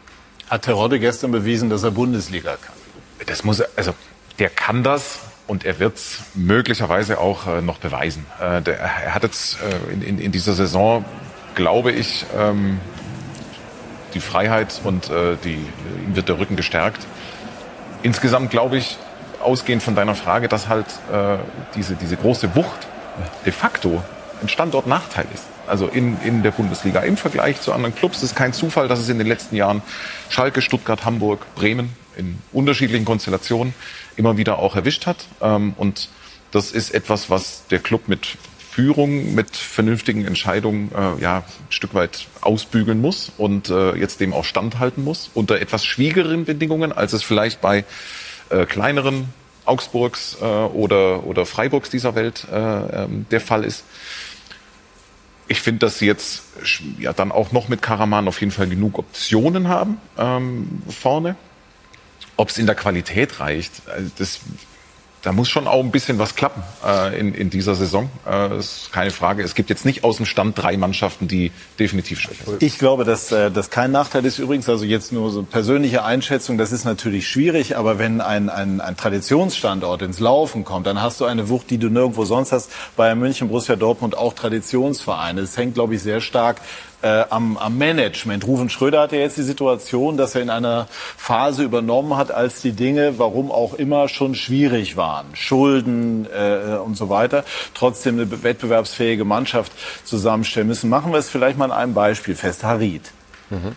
Wäre die Chance auf den Klassenerhalt mit ihm größer als ohne ihn? Vermutlich ja, ne? Wenn man mal individuell den Armin gesehen hat, wie er in der Vorbereitung auch gespielt hat, wir, ja. ich meine, wir kennen ihn, ja. er hat eine, hat eine begeisternde Saison auch in Marseille gespielt. Äh, ich weiß, wie die Anschlussfrage ja. dann gleich äh, sein wird. Ja, hätte man nicht lieber dann behalten und mit ihm den Klassenhalt. Nee, sondern ich wollte ähm, jetzt eher dann darauf hinaus, dass sie trotzdem widerstanden haben, weil die finanziellen Nöte ebenso sind. Das heißt, dass sie sozusagen eine vor allem finanziell getriebene Entscheidung treffen muss. Wir hatten von Anfang einfach einen klaren Auftrag. Ja, was äh, Abstieg, und das macht ja was mit einem, auch mit dem Verein. Da gibt es eine klare Regelung. Wir bringen den, den, den Kader dementsprechend wirtschaftlich auch runter, trotzdem in Schlagdistanz zu sein. Ähm, viele, viele Transfers gemacht ähm, unglaublich viele hochdotierte äh, Verträge auch gehabt, natürlich im Kader. Da sagt auch nicht jeder mal eben, ja, ähm, okay, wir, helfen euch, wir, wir, gehen raus aus dem Vertrag. Trotz allem haben viele, viele auch uns dann auch geholfen, Verträge auch dann zu beenden oder auch äh, sich transferieren zu lassen, was für den Verein einfach überlebenswichtig war. Im Fall Amin war es schon so, dass wir mit der Leihe nach Marseille ein, ein großes, großes, äh, ja, auch ein Gefühl dafür hatten, dass er danach auch wechseln wird, endgültig permanent geht. Tatsächlich war es einfach so, dass der Amin, und das auch vollkommen äh, korrekt, einen Vertrag damals damals unterschrieben hat, der ihm einen hochdotierten äh, Vertrag äh, gegeben worden ist. Und, und das war es einfach so, dass wir das nicht stemmen konnten. Das war ihm auch von vornherein klar haben uns auch dafür zu, äh, entschieden, dass er zwar mittrainiert, aber nicht eingesetzt wird. Ähm, und er wurde wirklich sehr, sehr, sehr spät äh, transferiert im wahrsten Sinne des Wortes. Es war einfach auch ein Abwägungsprozess, wo wir uns natürlich auch mit Vorstand und Aufsichtsrat äh, natürlich auch nochmal, äh, gerade am letzten Tag nochmal, was machen wir jetzt? Ne? Ähm, und da war es wirtschaftlich einfach äh, für uns unabdingbar, dass der Deal, der dann auch stattgefunden hat, wirklich für uns auch passt, der uns auch eine Sicherheit gibt. Denn dieser Vertrag passt definitiv nicht äh, zu Schalke 04, auch nicht in der Bundesliga. Das heißt, Sie waren nicht in der Versuchung, ihn doch zu behalten, einfach um die Chance auf den Es war schon ein wichtiger Punkt war für uns, dass wir eine gewisse Stärke auch zeigen, auch gerade in den Verhandlungen. Ja. Wir, wir, hätten, wir wären das Risiko eingegangen, tatsächlich. Der Deal war eineinhalb Stunden vor Ende war der, war der Deal off, muss man ganz klar Okay. sagen. Weil wir als Schalke gesagt haben, okay, dann gehen wir in ein gewisses Risiko, um dann eventuell diesen Transfer Richtung Januar zu schieben, weil einfach wichtig ist, dass du eine Klarheit auch hast in der Verhandlung, weil du schon auch gespürt hast, auch in den Verhandlungen selber, welche Rolle spielen wir und da war die Rolle schon so, die Schalker werden ihn eh abgeben. Von daher hat das dann, glaube ich, auch ganz gut äh, funktioniert und im Und dann Endeffekt- hätte er auch gespielt, wenn er geblieben dann wäre? hätten wir ihn auch eingesetzt. Okay, oh, interessant. Ja. Terodde wollte ich aber einmal noch mal fortsetzen, Lothar. Ist, äh, wie viele äh, Tore trauen Sie ihm zu? Gestern habe ich so den einen oder anderen gefragt, da waren die Schätzungen zwischen 12 und 15. Also Ja, ich würde sagen zwischen 8 und 12. Ich gehe ein bisschen tiefer, weil äh, er spielt jetzt ja auch nicht bei Bayern München. Bei Bayern München würde ich ihn auch 15 bis 20 zutrauen. Es kommt auch darauf an, in welcher Mannschaft du spielst. Wie häufig bist du im Strafraum vorne. Und äh, natürlich hat er Bayern München andere Qualitäten, aber der Rotte ist ein Spieler, der es bewiesen hat. Er, er hat äh, das Tore schießen nicht verlernt. Wir reden jetzt natürlich vom Bundesliga, ist nicht mehr zweite Liga, aber er hat Fähigkeiten, er ist groß, er ist ehrgeizig, kopfballstark, ist ein Strafraumspieler, wo die Schalker natürlich auch aufgrund der Spielweise vielleicht nicht so häufig hinkommen wie äh, gerade genannte Verein, aber trotz alledem traue ich ihnen acht bis zwölf Tore zu. Und ich glaube, für eine Mannschaft, die gegen den Abstieg spielen wird, wo man ja auch selbst weiß, wir sind ja nicht, der Schalke ist nicht aufgestiegen und sagt, jetzt greifen wir Europa an, sondern die wissen, wo sie herkommen, die wissen ihre wirtschaftliche, ihre wirtschaftlichen Verhältnisse. Aber ich äh, glaube an ihn und ich glaube auch, dass er wichtige Tore schießt für Schalke, um dass es äh, mit den Klassenhalt auch klappt. Sie gehören dazu zu den Kandidaten, die die letzten drei Plätze spielen werden, höchstwahrscheinlich. Und äh, ja, dann drückt man ihm mal die Daumen. Eben der Traditionsverein tut der Bundesliga gut, nicht nur intern, also im, im nationalen Wettbewerb, sondern auch über die Grenzen hinaus. Und deswegen, wie gesagt, Schalke gehört in die Bundesliga. Bin froh, dass sie auch wieder zurück sind. Einmal darf Jonas noch. Warum glaubst du denn, Jonas, dass die Traditionsvereine Nachteile haben? Einfach weil es so, so ja, unruhig ist, weil man Ansprüche nicht so definieren kann, wie das vielleicht, äh, oder auch mal ein bisschen runterfahren kann, wie das an anderen Standorten der Fall ist? Zum einen gibt es bei jedem einzelnen Beispiel eine glorreiche Vergangenheit. In jedem einzelnen Beispiel zeitweilig keine ganz optimale Führung. Und das hat in jedem einzelnen Beispiel äh, zu einer zu einer sportlichen Katastrophe geführt. Ähm, und jetzt kommt der Unterschied. Während äh, die Dickschiffe der Bundesliga, äh, die sind ganz wichtig für die Liga, überhaupt keine Frage. Aber die kleinen, die können halt sehr schnelle, kurze Entscheidungswege ohne das große, ohne das große Brennglas treffen und sind halt, waren in den letzten zehn Jahren einfach sehr clever, haben ein paar Regeln auch außer Kraft gesetzt, die früher galten, äh, heute aber nicht mehr so. Im Moment würde ich sagen, ist die Frage, sind die großen Clubs, also diese, für mich sind es vier, äh, sind die inzwischen schlau genug, äh, stringent genug und im Zweifel dann auch stabil genug in der Führung, um ja, solche Wellen auszugleichen oder lassen sie sich halt äh, dahin reißen. Und ähm, was dann halt, wir sehen es in Hamburg, was passieren kann, wenn dann halt auch mal das Glück nicht da ist, gleich wieder aufzusteigen. Und das ist nach wie vor natürlich auch sowohl für Stuttgart, möglicherweise auch für Bremen und auch für Schalke sportlich immer noch dünnes Eis, weil du halt mit mit einem Abstieg unfassbar viel Geld verlierst, die anderen gleichzeitig äh, ja, davonkommen und dementsprechend, das ist so der Hintergrund meiner These. Da gibt es ja noch einige mehr in der zweiten Liga, die, die ähnlichen Probleme haben. Ich denke an Düsseldorf, ich denke an Nür Nürnberg, ich denke an Hannover. Ja, da, die sind schon noch länger verschwunden wie der HSV. Und das ist ja das, was äh, gerade gesagt hast. Die Ruhe ist das Wichtige, das ist das Miteinander ist das Wichtige. Ja, und äh, im Endeffekt gemeinsam Entscheidungen treffen. Und das sind ja die Beispiele, wo wir vorher schon gehört haben. Das sind kurze Wege, klare Entscheidungsträger und deswegen auch vielleicht ein bisschen we weniger Medien, äh, Medien vor Ort. In Berlin übrigens sehr viele Medien, aber da interessiert man sich wahrscheinlich auf der anderen Seite ein bisschen mehr. Aber mittlerweile steht Union durch die, durch Oliver die, grinst. na, durch die Erfolge, die in den letzten zwei, drei Jahren da sind. Auf einmal ja, ist, äh, sind die Roten wichtiger wie die Blauen auf einmal in Berlin geworden. Na, ich höre auch immer, also das ist ja ganz interessant. Ich höre auch immer, wir haben so einen tollen Standort. Also ich muss immer sagen, medial und so weiter. Also wir sind nicht Freiburg, wir haben nicht nur eine Tageszeitung. Also ganz im Gegenteil. auch froh, dass sich jemand dafür interessiert. Ja, ja, ich weiß, manchmal ist es dann, wie gesagt, nochmal, also was ich nur gerade auch nochmal dazu sagen wollte, ich bin da so ein bisschen auch bei Ihnen mit der Aussage, Traditionsvereine grundsätzlich ist Traditionsverein auch eben an kleineren Standorten durchaus gibt es Traditionsvereine und die Probleme sind nicht großartig unterschiedlich. Die Probleme sind bei großen Clubs eher die, ja, dass sich zu viele einmischen. Und das ist der Punkt. Ich sag mal, jetzt haben wir ja auch mal als Beispiel Schalke 04. Ja, du hast letzte Woche einen Transfer von, von Ciao gemacht, mal eben für kolportiert, ich bin nicht dabei gewesen, für 10 Millionen Euro gemacht, aus der Knappenschmiede kommt. Du hast da mit Norbert Elger zum Beispiel einen Standort, einen A-Jugendtrainer, ja, Rufen dass wir über Jahre hinweg immer wieder Leute jetzt reingebracht hat. Die habe ich an meinem Standort nicht die Möglichkeiten, mal 10 Millionen letzten Endes über einen eigenen Nachwuchsspieler zu generieren, vorher andere Jugendspieler in den Profibereich zu bekommen. Ich weiß, was, was Sie meinen, vollkommen klar. Aber man macht sich zu einfach zu sagen, das ist bei den Kleinen viel einfacher. Das ist beim SC Freiburg nicht einfach, bei Union Berlin auch nicht.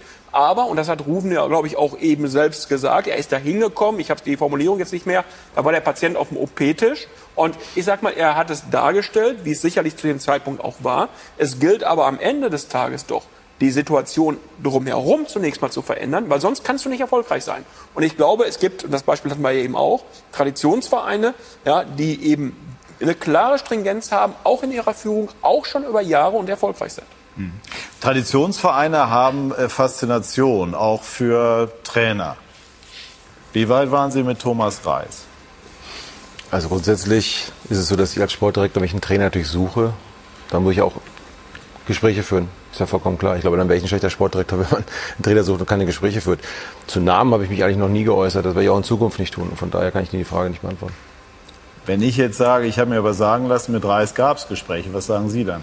Dann sage ich Ihnen, dass ich mich zu irgendwelchen potenziellen Kandidaten nicht äußere. Das habe ich noch nie gemacht und von daher ist das meine Aussage. Verändert sich denn die Situation, wenn Thomas Reis, was nicht völlig ausgeschlossen ist, im Herbst auf den Markt kommt? Also sind wir schon beim dritten Mal bei der Frage. Ich bin mit Frank Kramer absolut zufrieden. Ich glaube, es ist, glaube ich, für uns, für mich persönlich auch intern ein absoluter Gewinn, weil ich einfach sage, das war auch so ein Thema. Traditionsverein wird ja auch immer erwartet, ne, dass du, dass du den, den möglichst größten Trainer dann auch äh, dementsprechend transferierst. Und für mich war es so, ich wollte einen Trainer und wir wollten einen Trainer haben, der einfach anpackt, der arbeitet, ne, der, der wirklich auch für sich einfach die Dinge entwickelt, der mitnimmt, der, der ein Team mitentwickeln kann. Da brauche ich nicht den größten Namen. Ich weiß, was der Frank kann, ich weiß, wie der Frank arbeitet, wie er die Jungs mitnimmt, wie er die Gruppe jetzt auch bespielt und ich brauche eine gewisse Sachlichkeit, Bodenständigkeit, Demut, auch der Aufgabe gegenüber. Das macht er ganz hervorragend. Deswegen bin ich froh, dass Frank Kramer unser Trainer ist. Glauben Sie, dass er der Trainer ist, der, der sozusagen die nähere Zukunft auf Schalke als Coach gestaltet? Also ich, ich fände es auch despektierlich ihm gegenüber, wenn ich jetzt sagen würde, ja, jetzt mal für jetzt ist er, ist er gut und dann gucken wir mal, was passiert. Ich meine, der Frank hat, der hat einen Vertrag bis 2024 und nicht, haben wir um, nicht umsonst gegeben. Ne? Und ich, ich kenne ihn aus Fürth, wir haben damals eine Saison zusammen gehabt in der zweiten Liga, eine Relegation gescheitert. Ähm, ich, ich koppel mich komplett von Namen ab, weil ich einfach, äh, ich muss mit demjenigen und wir müssen mit demjenigen äh, arbeiten. Macht er ganz hervorragend. Deswegen äh, ist Frank unser Trainer und ich habe jetzt nicht vor, äh, den zu wechseln. Wird Schalke in der Bundesliga bleiben? Sie werden hart kämpfen müssen, aber da gibt es andere vier, fünf Kandidaten, die genauso hart kämpfen müssen. Und das ist ja schön für die Bundesliga, dass es vielleicht um die europäischen Plätze Spannung gibt, aber beim Abstieg hat es in den letzten Jahren Spannung gegeben. Es wird es auch dieses Jahr geben. Natürlich kann sich die eine Mannschaft in den nächsten 29 Spielen ein bisschen absetzen, dass am 33., 32. Spiel auch nicht mehr dabei sind. Aber Schalke, und das hat man ja gerade selber von Ruben gehört, sie wissen, dass sie sehr viel arbeiten müssen, um in der Bundesliga zu bleiben. Weil wir jetzt eben bei der Faszination auch von Schalke sind. Das hieß ja immer schon seit Assauers Zeit, man muss Schalke verstanden haben, um auf Schalke erfolgreich zu sein. Was bedeutet es für Sie, Schalke? Wie spürt man das? Ich glaube, wenn du von außen drauf guckst und aber dann innen ankommst, ist nochmal was anderes. Ne? Ich glaube, das, das, das, das habe ich persönlich natürlich auch, äh, auch gespürt, ne? diese Intensität, ne? einfach auch wie die, wie die Menschen diesen Verein leben. Und ich glaube, du, du musst dich komplett darauf einlassen. Du musst deine, wie heißt du schon, deine Seele auf dem Rasen lassen oder einem Schreibtisch lassen, äh, weil ich glaube, dass es nicht anders geht. Du brauchst da keine Rolle spielen, brauchst kein Schauspieler sein. Entweder das ist so und ich glaube, da passt Wie sprechen die Leute Sie an? Ja, klare, klare Kante. Ne? Da weißt du schon direkt, wie du am Wochenende gespielt hast. Da habe ich aber gar kein Problem mit. Äh, wir sind ja unlängst dann auch davon geboren. Ich glaube, es sind 80 Kilometer bis, äh, bis vom Sauerland ins Ruhrgebiet. Äh, auch meine Zeit als Fußballer im Ruhrgebiet verbracht. Da, da gibt es eine Richtung, so nach vorne. Da kann ich aber deutlich besser mit um. Trinken Sie bitte Leuten mal ein Bier oder essen mal eine Bratwurst? Ob man das jetzt, also, gerne, also wenn Sie mich darauf einladen, so, ich Sie, äh, es gibt immer, wir haben ja den, auch das, das Café oder das Restaurant auch unten, das ist ein, Schalke ist ein Miteinander, da brauchst du nicht vorbeigehen und sagen, da wird gegrüßt, das ist ein, auch, auch per Du und ich glaube, das ist einfach ein wichtiges Thema, weil ich meine, die leben den Verein, ne? ich glaube, du, es geht nicht anders und das ist für mich genau das Gleiche, deswegen, das kannst du auch nur machen, so viel Energie reinzubringen, wenn du äh, Leidenschaft hast äh, für diesen Verein und so schnell entwickelt und ich glaube, jeder spürt das auch und das für jeden einzelnen Spieler, der auch nach Schalke wechselt der natürlich am Anfang diese Euphorie hat, merkt erstmal diese Wucht des Vereins, wenn es mal nicht funktioniert. Hatten wir in der zweiten Liga am vierten Spieltag gegen Regensburg 4-1 verloren. Da gab es die ersten Rückmeldungen von der Tribüne. Da saßen die Spieler in der Kabine und haben gesagt, Das ist aber ganz schön, das kam ja sogar von der Haupttribüne. Ja, absolut von der Haupttribüne. Also das sind einfach Dinge, das ist, ist ein Verein, der lebt und nur so geht's und äh, das hat mich definitiv gepackt. Ist das eine Lebensaufgabe? Also ich habe nur ein Leben, ich bin jetzt aktuell bei Schalke, gehe voll drin auf, also äh, hätte nichts dagegen. Spannend. Ne? Das ist nämlich das, was die Traditionsvereine ausmacht. Sie sind ja, ich weiß, Sie haben ein Herz für Schalke.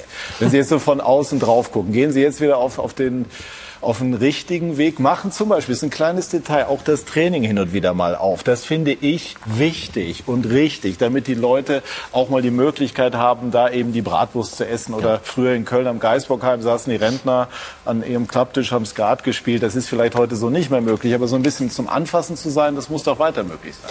Ja, auf jeden Fall muss zum Anfassen möglich sein ähm, eindeutig. Trotzdem musst du natürlich auch fokussiert und äh, äh gescheit arbeiten können. Das ist immer so eine Thematik, wo du dann halt sagst, du machst bestimmte öffentliche Einheiten und manches Mal musst du halt eben auch äh, ähm, das mal ähm, für dich selbst intern gestalten, um bestimmte Abläufe einzutrainieren. Aber ähm, ob man auf dem richtigen Weg ist, das, man ist wieder in der Bundesliga und jetzt gilt es einfach alles dafür zu tun, dort zu bleiben. Und ich glaube, deswegen ist äh, es viel angenehmer, dort zu sein, als eben, wie gerade Lothar Matthäus richtig sagt, man hat so viele Beispiele der Traditionsvereine, die sich genau diese Situation dort, um den Klassenerhalt im Moment fighten zu können, auch entsprechend wünschen würden. Und deswegen ist es einfach wesentlich, dass jeder sich dieser Aufgabe bewusst ist. Und dann gibt es mit Sicherheit diese Möglichkeit, eben auch wieder drin zu bleiben. Und trotzdem, ich wiederhole das gerne nochmal, auch wenn sich das ein bisschen ähm, tatsächlich so, so, so plakativ anhört. Und trotzdem musst du eben das Verständnis im Umfeld entwickeln, dass diese Bundesliga ja, was anderes ist als das, was in der letzten Saison abgelaufen ist. Und ähm, dass es halt eben auch andere Ergebnisse gibt. Ja? Und wenn das alle im Umfeld auch bei einem Traditionsclub mitgehen, dann haben die eine unfassbare Wucht. Wenn du da spielst in einer Arena vor 60.000, ja, Entschuldigung, also das ist schon ein Brett, das muss man klar sagen. Einmal der Reiz ist jetzt einfach zu groß. Hofen Schröder wird dann Präsident auf Schalke. Wie wäre, würde Sie reizen nochmal? Also ich weiß, dass wir nicht zwei für eine Position haben können. Also, wenn ich so, also Rufen, Rufen, ist, also Rufen ist deutlich, deutlich jünger, als ich es bin. Und äh, der Präsident bei Schalke ist, glaube ich, wenn es den überhaupt noch gäbe, glaube ich, ein Ehrenamt. Von daher, das kann ich gerne dann noch mal irgendwann machen. Aber ansonsten äh, alles gut. Äh, ich äh, werde mich äh, bei Union weiter engagieren und Rufen darf. Hat das jetzt als hast du es als seine Lebensaufgabe jetzt gerade bezeichnet oder wie war es jetzt? Ich habe ich hab gesagt, ich habe nichts dagegen. Hast nichts dagegen. Gut, dann hat er nichts dagegen, seine Lebensaufgabe bei Schalke gefunden zu haben. Wenn er das erfolgreich macht, soll er das doch tun. Sonst macht er eine Doppelspitze. Nein, war nicht ganz ernst gemeint eben, aber ähm, man merkt einfach, dass wenn man mal bei Schalke war oder auf Schalke, das lässt dich nicht los. Und das ist eben das, was, was ja. man äh, im Prinzip auch transportiert. Ja. Und das ist die Faszination eines Traditionsvereins. Wir wollen gleich sprechen über RB Leipzig. Dort ist trotz eines luxuriös besetzten Kaders, Lothar Matthäus hat es eben noch mal äh, gesagt, die Krise ausgebrochen. Warum ist es so gekommen? Darüber sprechen wir gleich bei SK90, die Fußballdebatte.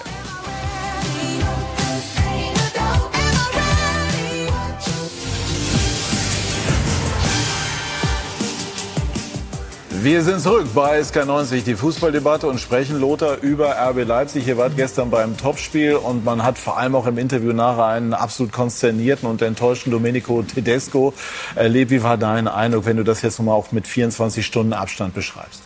Ja, es war ein verdienter Sieg auch in der Höhe für Eintracht Frankfurt, weil Eintracht hat alles richtig gemacht und Leipzig sehr viel falsch. Und äh, natürlich sind äh, die Leipziger weit hinter den Erwartungen zurück, nicht nur von den Ergebnissen, sondern auch von der spielerischen Leistung. Sie haben wir gerade schon festgestellt haben oder gesagt haben, einen ganz tollen Kader, auch in der Breite mit Superspielern, mit äh, einer Auswechselbank, die seinesgleichen oder fast seinesgleichen sucht in der deutschen Bundesliga. Ich glaube, nur noch Bayern München zum jetzigen Zeitpunkt hat er einen stärker in der Breite aufgestellten Kader. Und äh, ja, sie sind nicht zufrieden mit den Ergebnissen, wie sie spielen. Spieler äh, nicht harmonisch und die Erwartungen im Verein sehr groß, äh, nicht nur von den Fans, vor allem von den Verantwortlichen Oliver Minzlaff und äh, so seinen Kollegen. Und äh, da funktioniert einiges nicht. Und deswegen ist äh, Domenico Tedesco vor allem in den nächsten Wochen sehr stark unter Druck. Oder äh, die Trainerdiskussion geht weiter. Und vielleicht dann irgendwann mal auch ohne Domenico. Aber er hat gute Arbeit gemacht in den letzten sieben, acht Monaten, Pokalsieger, Läuft Champions das auf League so noch erreicht. zu, also ohne dass ich das jetzt aber zu sehr sofort auf ihn verengen möchte, aber ich meine, die Diskussion gibt es offensichtlich auch im Club. Die gibt's im Club, die kommen vom Club aus, ja, weil der Club erwartet, äh, wie gesagt, ähm, eine andere Spielweise, attraktiveres Spiel, nicht nur Ergebnisse, sondern auch das Wie und äh, das ist entscheidend und äh, da sind viele Verantwortliche nicht unbedingt zufrieden mit dem, was zurzeit stattfindet auf dem Platz bei RB Leipzig. Einmal Was bevor wir die Bilder, ist. ja, genau, ja. Also, Fakt ist, sie haben letztes Jahr ihre beste Saison gespielt. Sie haben den ersten Titel der Geschichte, ihrer, ihrer Geschichte geholt. Erstaunlich ist, dass der Kader stärker ist als letztes Jahr. National, zwei Nationalspieler dazugekommen, Leimer gehalten, also gegen eine gewisse Wahrscheinlichkeit. Und trotzdem hat sich's angedeutet. Also die Vorbereitung war merkwürdig, äh, ganz, ganz viele Gegentore. Supercup von den Bayern in einer Hälfte platt gemacht worden zwei ordentliche Spiele mehr nicht. Und jetzt hat's gestern zum ersten Mal so richtig gekracht, weil ähm, ja, also in, in, im Prinzip in allen Bereichen äh, einige Prozent äh, gefehlt haben. Ähm, und es ist eigentlich jetzt rein auf der Papierform nicht zu erklären. Worst Case, Dani Olmo verletzt. Das macht die nächsten Wochen äh, nicht wirklich äh, einfacher. Was mich zum Schluss zu der bahnbrechenden These bringt, dass es äh, nach oben kommen, dass das einfach ist und oben bleiben möglicherweise äh, ein wenig schwerer. Es sind ja auch noch andere Erle- Erfolgserlebnisse da. Vertragsverlängerung in Kunku, Guardiol, ja, Leimer nicht zu Bayern gehen lassen. Also man man hat eigentlich von Verein aus sehr viele Zeichen gesetzt, um ganz oben anzugreifen. Und jetzt dieser Saisonstart. Gut, gestern hat aber auch, muss man sagen, Lothar die Eintracht mit Mario Götze geglänzt und hat die Leipziger Sven Schröter so richtig hergespielt. Hochverdienter Sieg der Frankfurter Eintracht im Topspiel am Samstagabend gegen RB Leipzig. In der ersten Halbzeit bereits die Frankfurter die griffigere Mannschaft. 16. Minute Kamada nach Vorarbeit von Götze und Kolo Muani. Die ziemlich frühe Führung für das Team von Oliver Glasner. Sechs Minuten später, dann kam der Kapitän Sebastian Rode, noch abgefälscht von Orban, keine Chance für Gulacsi. 2-0 so stand auch zur Pause. Dann in der 67. Minute Götze, Tuta, kein Abseits, wurde gecheckt. 3-0 für die Hessen. Die Sache war durch und wurde noch klarer nach dem Foul von Haldara gegen Knauf. Es gab Elfmeter, 84. Minute. Raphael Boré. Der Schlusspunkt. Eintracht Frankfurt besiegt RB Leipzig mit 4 zu 0 und die Sachsen damit schon ein bisschen in der Krise.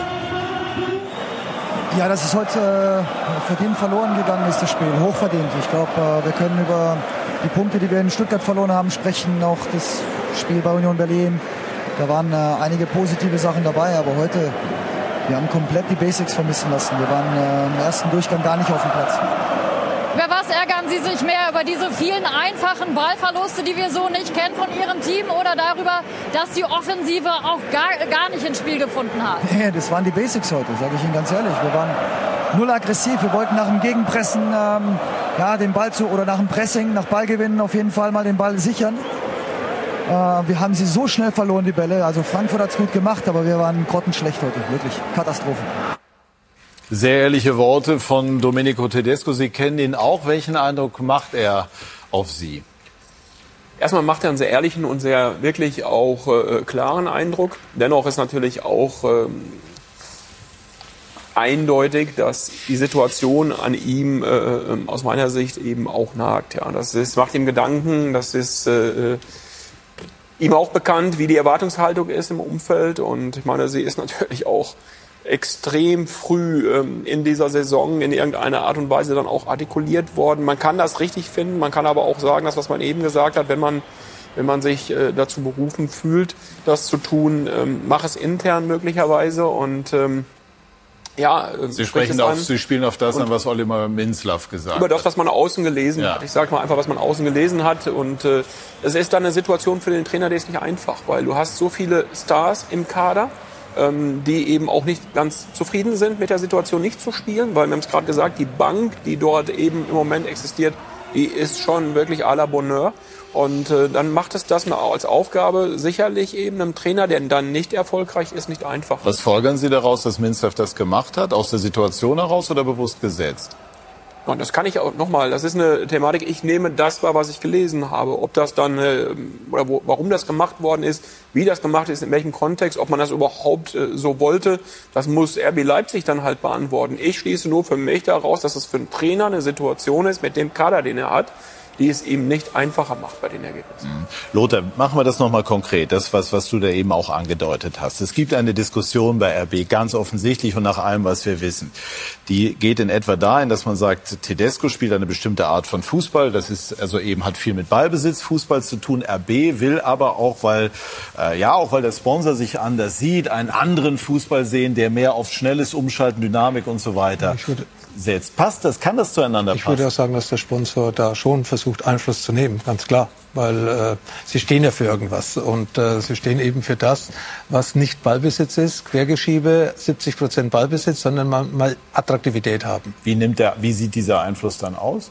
Ja, dass man da untereinander spricht. Oliver Minzlaff ist ja ganz sicher sehr nah mit äh, Salzburg vernetzt und da wird drüber gesprochen, ganz klar, was da, was da erwartet wird. Und äh, jeder hat da seine Vorstellung, jeder hat einen anderen Einfluss. Das ist bei jedem Fußballverein unterschiedlich. Und ich äh, gehe davon aus, dass man eben mit diesem Ballbesitz, vor allem dann eben auch mit den nicht zustehen, äh, zustande gekommenen Ergebnissen sehr unzufrieden ist. Und äh, ja, hat Tedesco noch eine Chance in dieser Gemengelage? Wenn er die nächsten Spiele nicht gewinnt, nicht äh, ja, die Leistung abruft, die in diesem Kader steckt, dann wird es sehr, sehr schwer fehlen.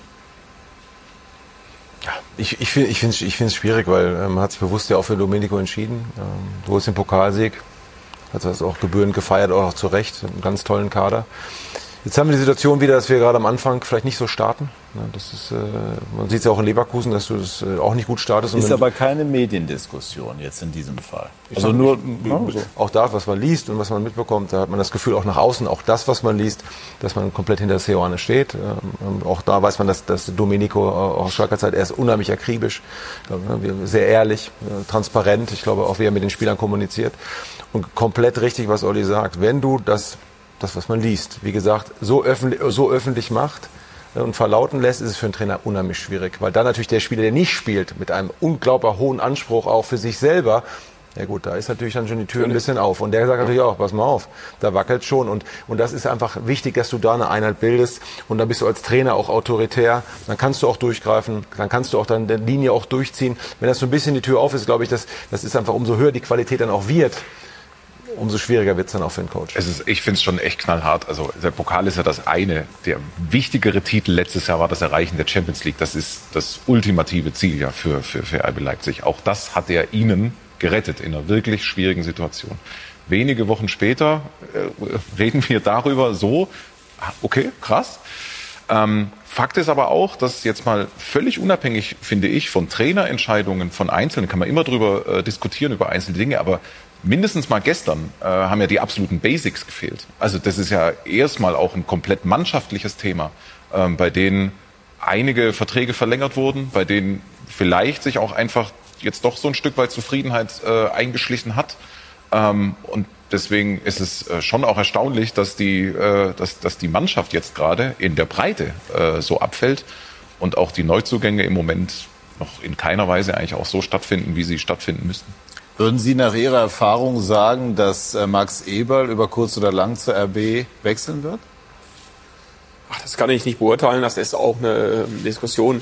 Die muss Max entscheiden am Ende zusammen mit RB Leipzig und das ist nicht meine, nicht meine, ähm, ja, meine Baustelle. Und äh, ich glaube, Max Eberl ist äh, einer der Top-Manager gewesen in den letzten Jahren in der Bundesliga, hat äh, Borussia Mönchengladbach lange Zeit wirklich sehr, sehr erfolgreich gehört Fürth hat dann eine Entscheidung für sich getroffen.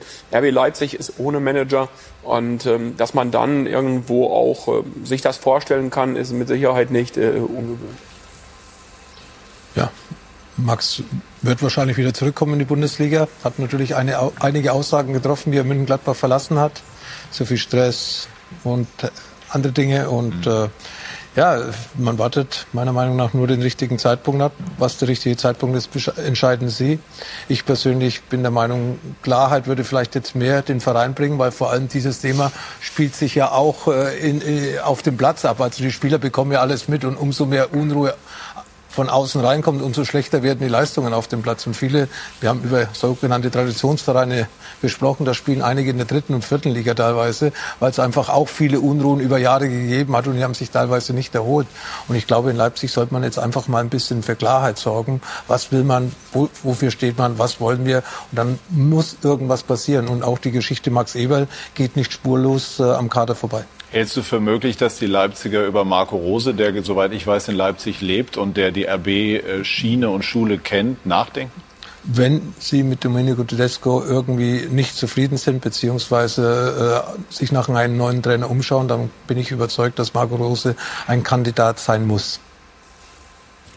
Liegt zu nahe, keine Frage. ähm, und würde natürlich perfekt passen, ist, ist, ist ja klar.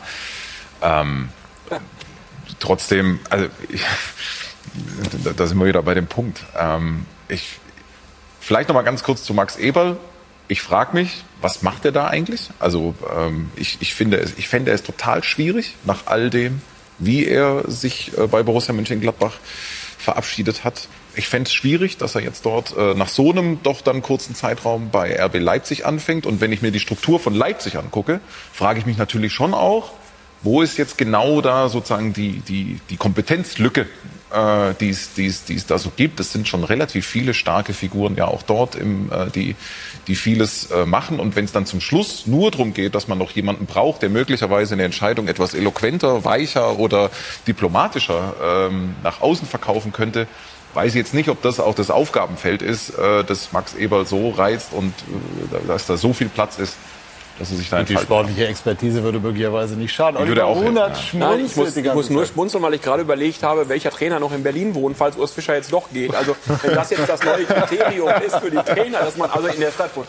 Nein, also wie gesagt, es ist ja gerade gesagt Ich worden. habe ja noch als. Hilfsargument Nicht nur der Wohnort, auch die Geschichte von, äh, Ja. von Marco Rose. Ach so, okay. Jetzt, Ja, er hat auch irgendwann mal in Salzburg gelebt. Ja, ja.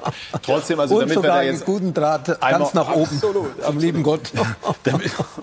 namens Ja, reden wir weiter, ja. Ja, okay.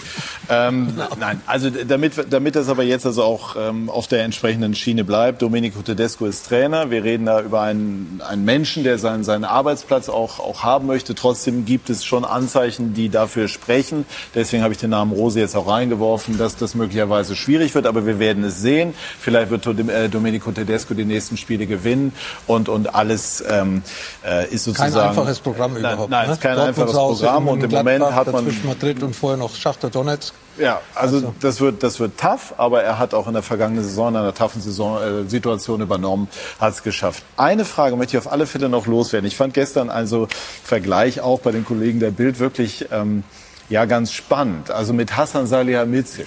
Also die Frage sozusagen, wer ist denn der bessere Manager? Also auf unter, mit unterschiedlichen finanziellen Ausstattungen. Ist das eine Dimension, in der Sie auch denken? Also solche Vergleiche mal anzustellen? Das Einzige, was mich eigentlich immer interessiert hat, das muss ich mal wirklich sagen an der Stelle, weil man über Salihamidzic ja oft auch diskutiert hat. Als wir in die Bundesliga aufgestiegen sind, vom ersten Tag an, der war immer höflich, nett, freundlich. Muss ganz ehrlich sagen, hat uns immer ganz offen äh, äh, als Kollegen auch angenommen und ich muss ganz ehrlich sagen, fand ich von Anfang an super sympathisch. Da gab es andere, die da viel distanzierter waren und deswegen, also solche Vergleiche, ich mag das überhaupt nicht, weil es sind komplett unterschiedliche Biografien, unterschiedliche Standorte und man kann da gerne mitspielen. Natürlich gibt es diesen unglaublichen Abstand, ja und äh, ich weiß nicht, wenn er in der Situation wäre, wie er arbeiten würde oder wie ich in einem anderen arbeiten könnte. Also das sind alles Hypothesen, stören nicht und äh, auf der anderen Seite sind sie auch nicht wichtig. Es ist alles gut so und wie gesagt, ich schätze den Kollegen sehr und deswegen würde ich mich nie mit irgendjemandem da auch vergleichen wollen. Sie fahren ihr eigenes Rennen, so kann man es im Grunde genommen Ja. zusammenfassen. Das. tut auch Borussia Dortmund im Moment. Ein Wort noch von Lothar Matthäus zu Marco Reus, der am Freitag die Minimalisten von Borussia Dortmund, die aber sehr erfolgreich unterwegs sind, zum Sieg schoss. Und jetzt, wie das so ist in, äh, ähm, im Medienbereich Fußball, kommt natürlich sofort die Frage auf, ähm, ist Reus jemand, der unbedingt mit zur WM sollte? Das hat sich gestern auch in Frankfurt, die Frage haben wir uns in Frankfurt bei Götze gestellt. Also beide sind in, großer, in guter Form, spielen eine ähnliche Position. Und äh, da sind aber auch noch andere da, die auch diese Position spielen. Und Da schön, haben wir dass- das Tor, Lothar. Und schön, dass wir, ja, toll herausgespielt, äh, zweimal direkt, äh, Reus dann äh, eiskalt, ja. Marco, ja, ist Anführer bei Dortmund und äh, hat natürlich äh, die Chance, bei der WM dabei zu sein, wie viele andere auch. Äh, eine Garantie hat er bisher noch nicht, aber es hängt, an ihm, hängt von ihm ab. Hansi Flick hat ihn schon ein paar Mal eingeladen, da war er wieder ein bisschen verletzt. Das ist ja eigentlich das, sein größtes Problem. Fußballerisch, äh, glaube ich, gehört er dazu. Ja, so ist das. No? Können die Dortmunder auch eingreifen, glauben Sie? Ja. Ist jetzt schwierig für Sie als Schalke, ja, was nee, nee, ja, kann man ja völlig. Ne? Oder was Lothar gesagt hat, ist elementar wichtig Verletzung. Ich glaube, da mit, mit Haller, ne, Adeyemi war jetzt auch eine, ähm, frühzeitig, jetzt hatten wir das Thema auch nochmal mit Gittens, der jetzt auch was an der Schulter auch hatte. Ähm, sie müssen von Verletzungen auch verschont bleiben, weil sie müssen ja schon auch auf dem, auf dem höchsten Niveau auch an den gesamten Kader zur Verfügung haben. Das, glaube ich, wird ein wichtiger Punkt sein. Äh, wie ich es am Anfang schon der Sendung auch gesagt habe, ich wünsche mir einfach, dass die Mannschaften oben richtig angreifen, richtig reinmarschieren, äh, verletzungsfrei bleiben, um die Bayern halt auch einfach zu fordern. Und das wünschen wir uns einfach alle. Sie haben einen sehr, sehr, sehr guten Kader auch einen sehr, sehr schnellen Kader. Ähm, ähm, von daher gut ausgewogen, ähm, eine Defensive deutlich zugelegt, äh, haben Erfahrung, haben aber auch äh, mit dem Schlotterbeck, finde ich, einen äh, herausragenden Spieler, ähm, äh, den sie wirklich, also bei den Bayern wahrscheinlich auch nochmal weggeschnappt haben. Wirklich ein toller Junge, der auch diesen Schneid auch hat, auch mal unbequem zu sein. Gefällt mir unheimlich gut, kann ich auch als Schalker sagen. Äh, von daher, die Dortmunder werden auch oben angreifen. In zwei Wochen Revierderby. Da sind wir dabei, ja. so richtig. Ja, ich schmunzel nicht, weil ich, ich freue mich einfach ja, drauf. Ist ja, klar. Ich, ja, logisch. Ich ja. meine, das ist ja klar, da, dass, die, dass die Situation äh, verlagert ist, dass Dortmund Das heißt, das sind jetzt zwei Revierderbys hintereinander, oder? Richtig. Ja. Kleines Derby gegen Bochum, da wird das Thema Thomas Reis nochmal aufkommen, aber das lassen wir jetzt, das haben wir ja schon besprochen. Und dann noch Borussia Dortmund. Also da ist, äh, wird ordentlich was geboten. Sind die Dortmunder jetzt so mit diesem, ich habe es jetzt mal Minimalismus genannt, also äh, mit, mit knappen, aber eben doch dann am Ende souveränen Siegen dabei, sich da oben festzusetzen? Sind dabei, läuft aber halt leider verletzungstechnisch echt schlecht. Ja. Also richtig schlecht. Der Hut hat sich verletzt. Alea. Also das haben wir jetzt schon, Ja, wieder, alle, äh, schon wieder alle ausgeblendet. Ne? Ähm, so, Fakt ist, ähm, das Bremen-Spiel ist ein Streichergebnis äh, oder muss ein Streichergebnis sein. Die Leistungen sind okay, nicht berauschend. Ähm, und äh, jetzt Abstand auf Bayern, äh, völlig, absolut okay, alles in Ordnung. Ähm, die Saison ist noch lang, ähm, alles gut. Greift Union oder wo greift Union an, wenn der Klassenerhalt dann irgendwann gesichert ist? Das sage ich Ihnen dann, wenn das erfolgt. Dann müssen wir auch noch ein paar Wochen warten. Da müssen wir noch ein bisschen warten, allerdings, ja, ja. Gut, aber wir müssen jetzt nicht mehr warten auf Britta Hofmann und Mirko Slomka. Die haben das zweite Sonntagsspiel verfolgt. Und da wir jetzt hier in der Sendung waren, habe ich gar nicht so genau mitbekommen, wie das da lief. Äh, es lohnt sich sicherlich dran zu bleiben, aber was sind da die Themen? Wir haben so viele Chancen. Mirko, willst du schon ein bisschen verraten? Ja, wir haben Ja, viele natürlich. Chancen durch die Gladbacher natürlich. Schnelligkeit, ihr hattet gerade das Thema Schnelligkeit, Tempo auch bei Borussia Dortmund, das hat Gladbach vorne auch. Aber sie haben auch natürlich äh, Schwierigkeiten in der Defensive und die Mainzer sind extrem zweikampfstark, das wissen wir auch und können richtig beißen und das werden wir gleich sehen. Und Gladbach Platzverweis, ne? Können wir noch sagen. Ah, also das- 30 Minuten in Unterzahl. Das dürfen wir sagen, ja. Itakura, und der Ex-Schalker, geht leider mit der roten Karte vom Platz. Sag mal, halten die Schalker, dein Ex-Club, die Klasse? Da bin ich mir ganz sicher. Ja? Selbstverständlich. ich verstehe die Frage nicht. Ja gut, dann hätten wir jetzt über 90 Minuten fast über das Falsche gesprochen. Nein, aber Rufen Schröder strahlt den Optimismus aus, dass das klappt. Aber wir haben gesprochen über den äh, neuen Realismus auf Schalke. Gleich bei euch die XXL Highlights. Das lege ich natürlich unseren Zuschauerinnen und Zuschauern ans Herz. Also, das war jetzt eine bunte Runde, ein wilder Ritt. Äh, Ich hoffe mit Erkenntnisgewinn. Bedanke mich bei Ihnen, liebe Zuschauerinnen und Zuschauer, für Ihr Interesse. Britta und Mirko übernehmen gleich. Viel Spaß, schönen Sonntagabend noch. Tschüss und auf Wiedersehen.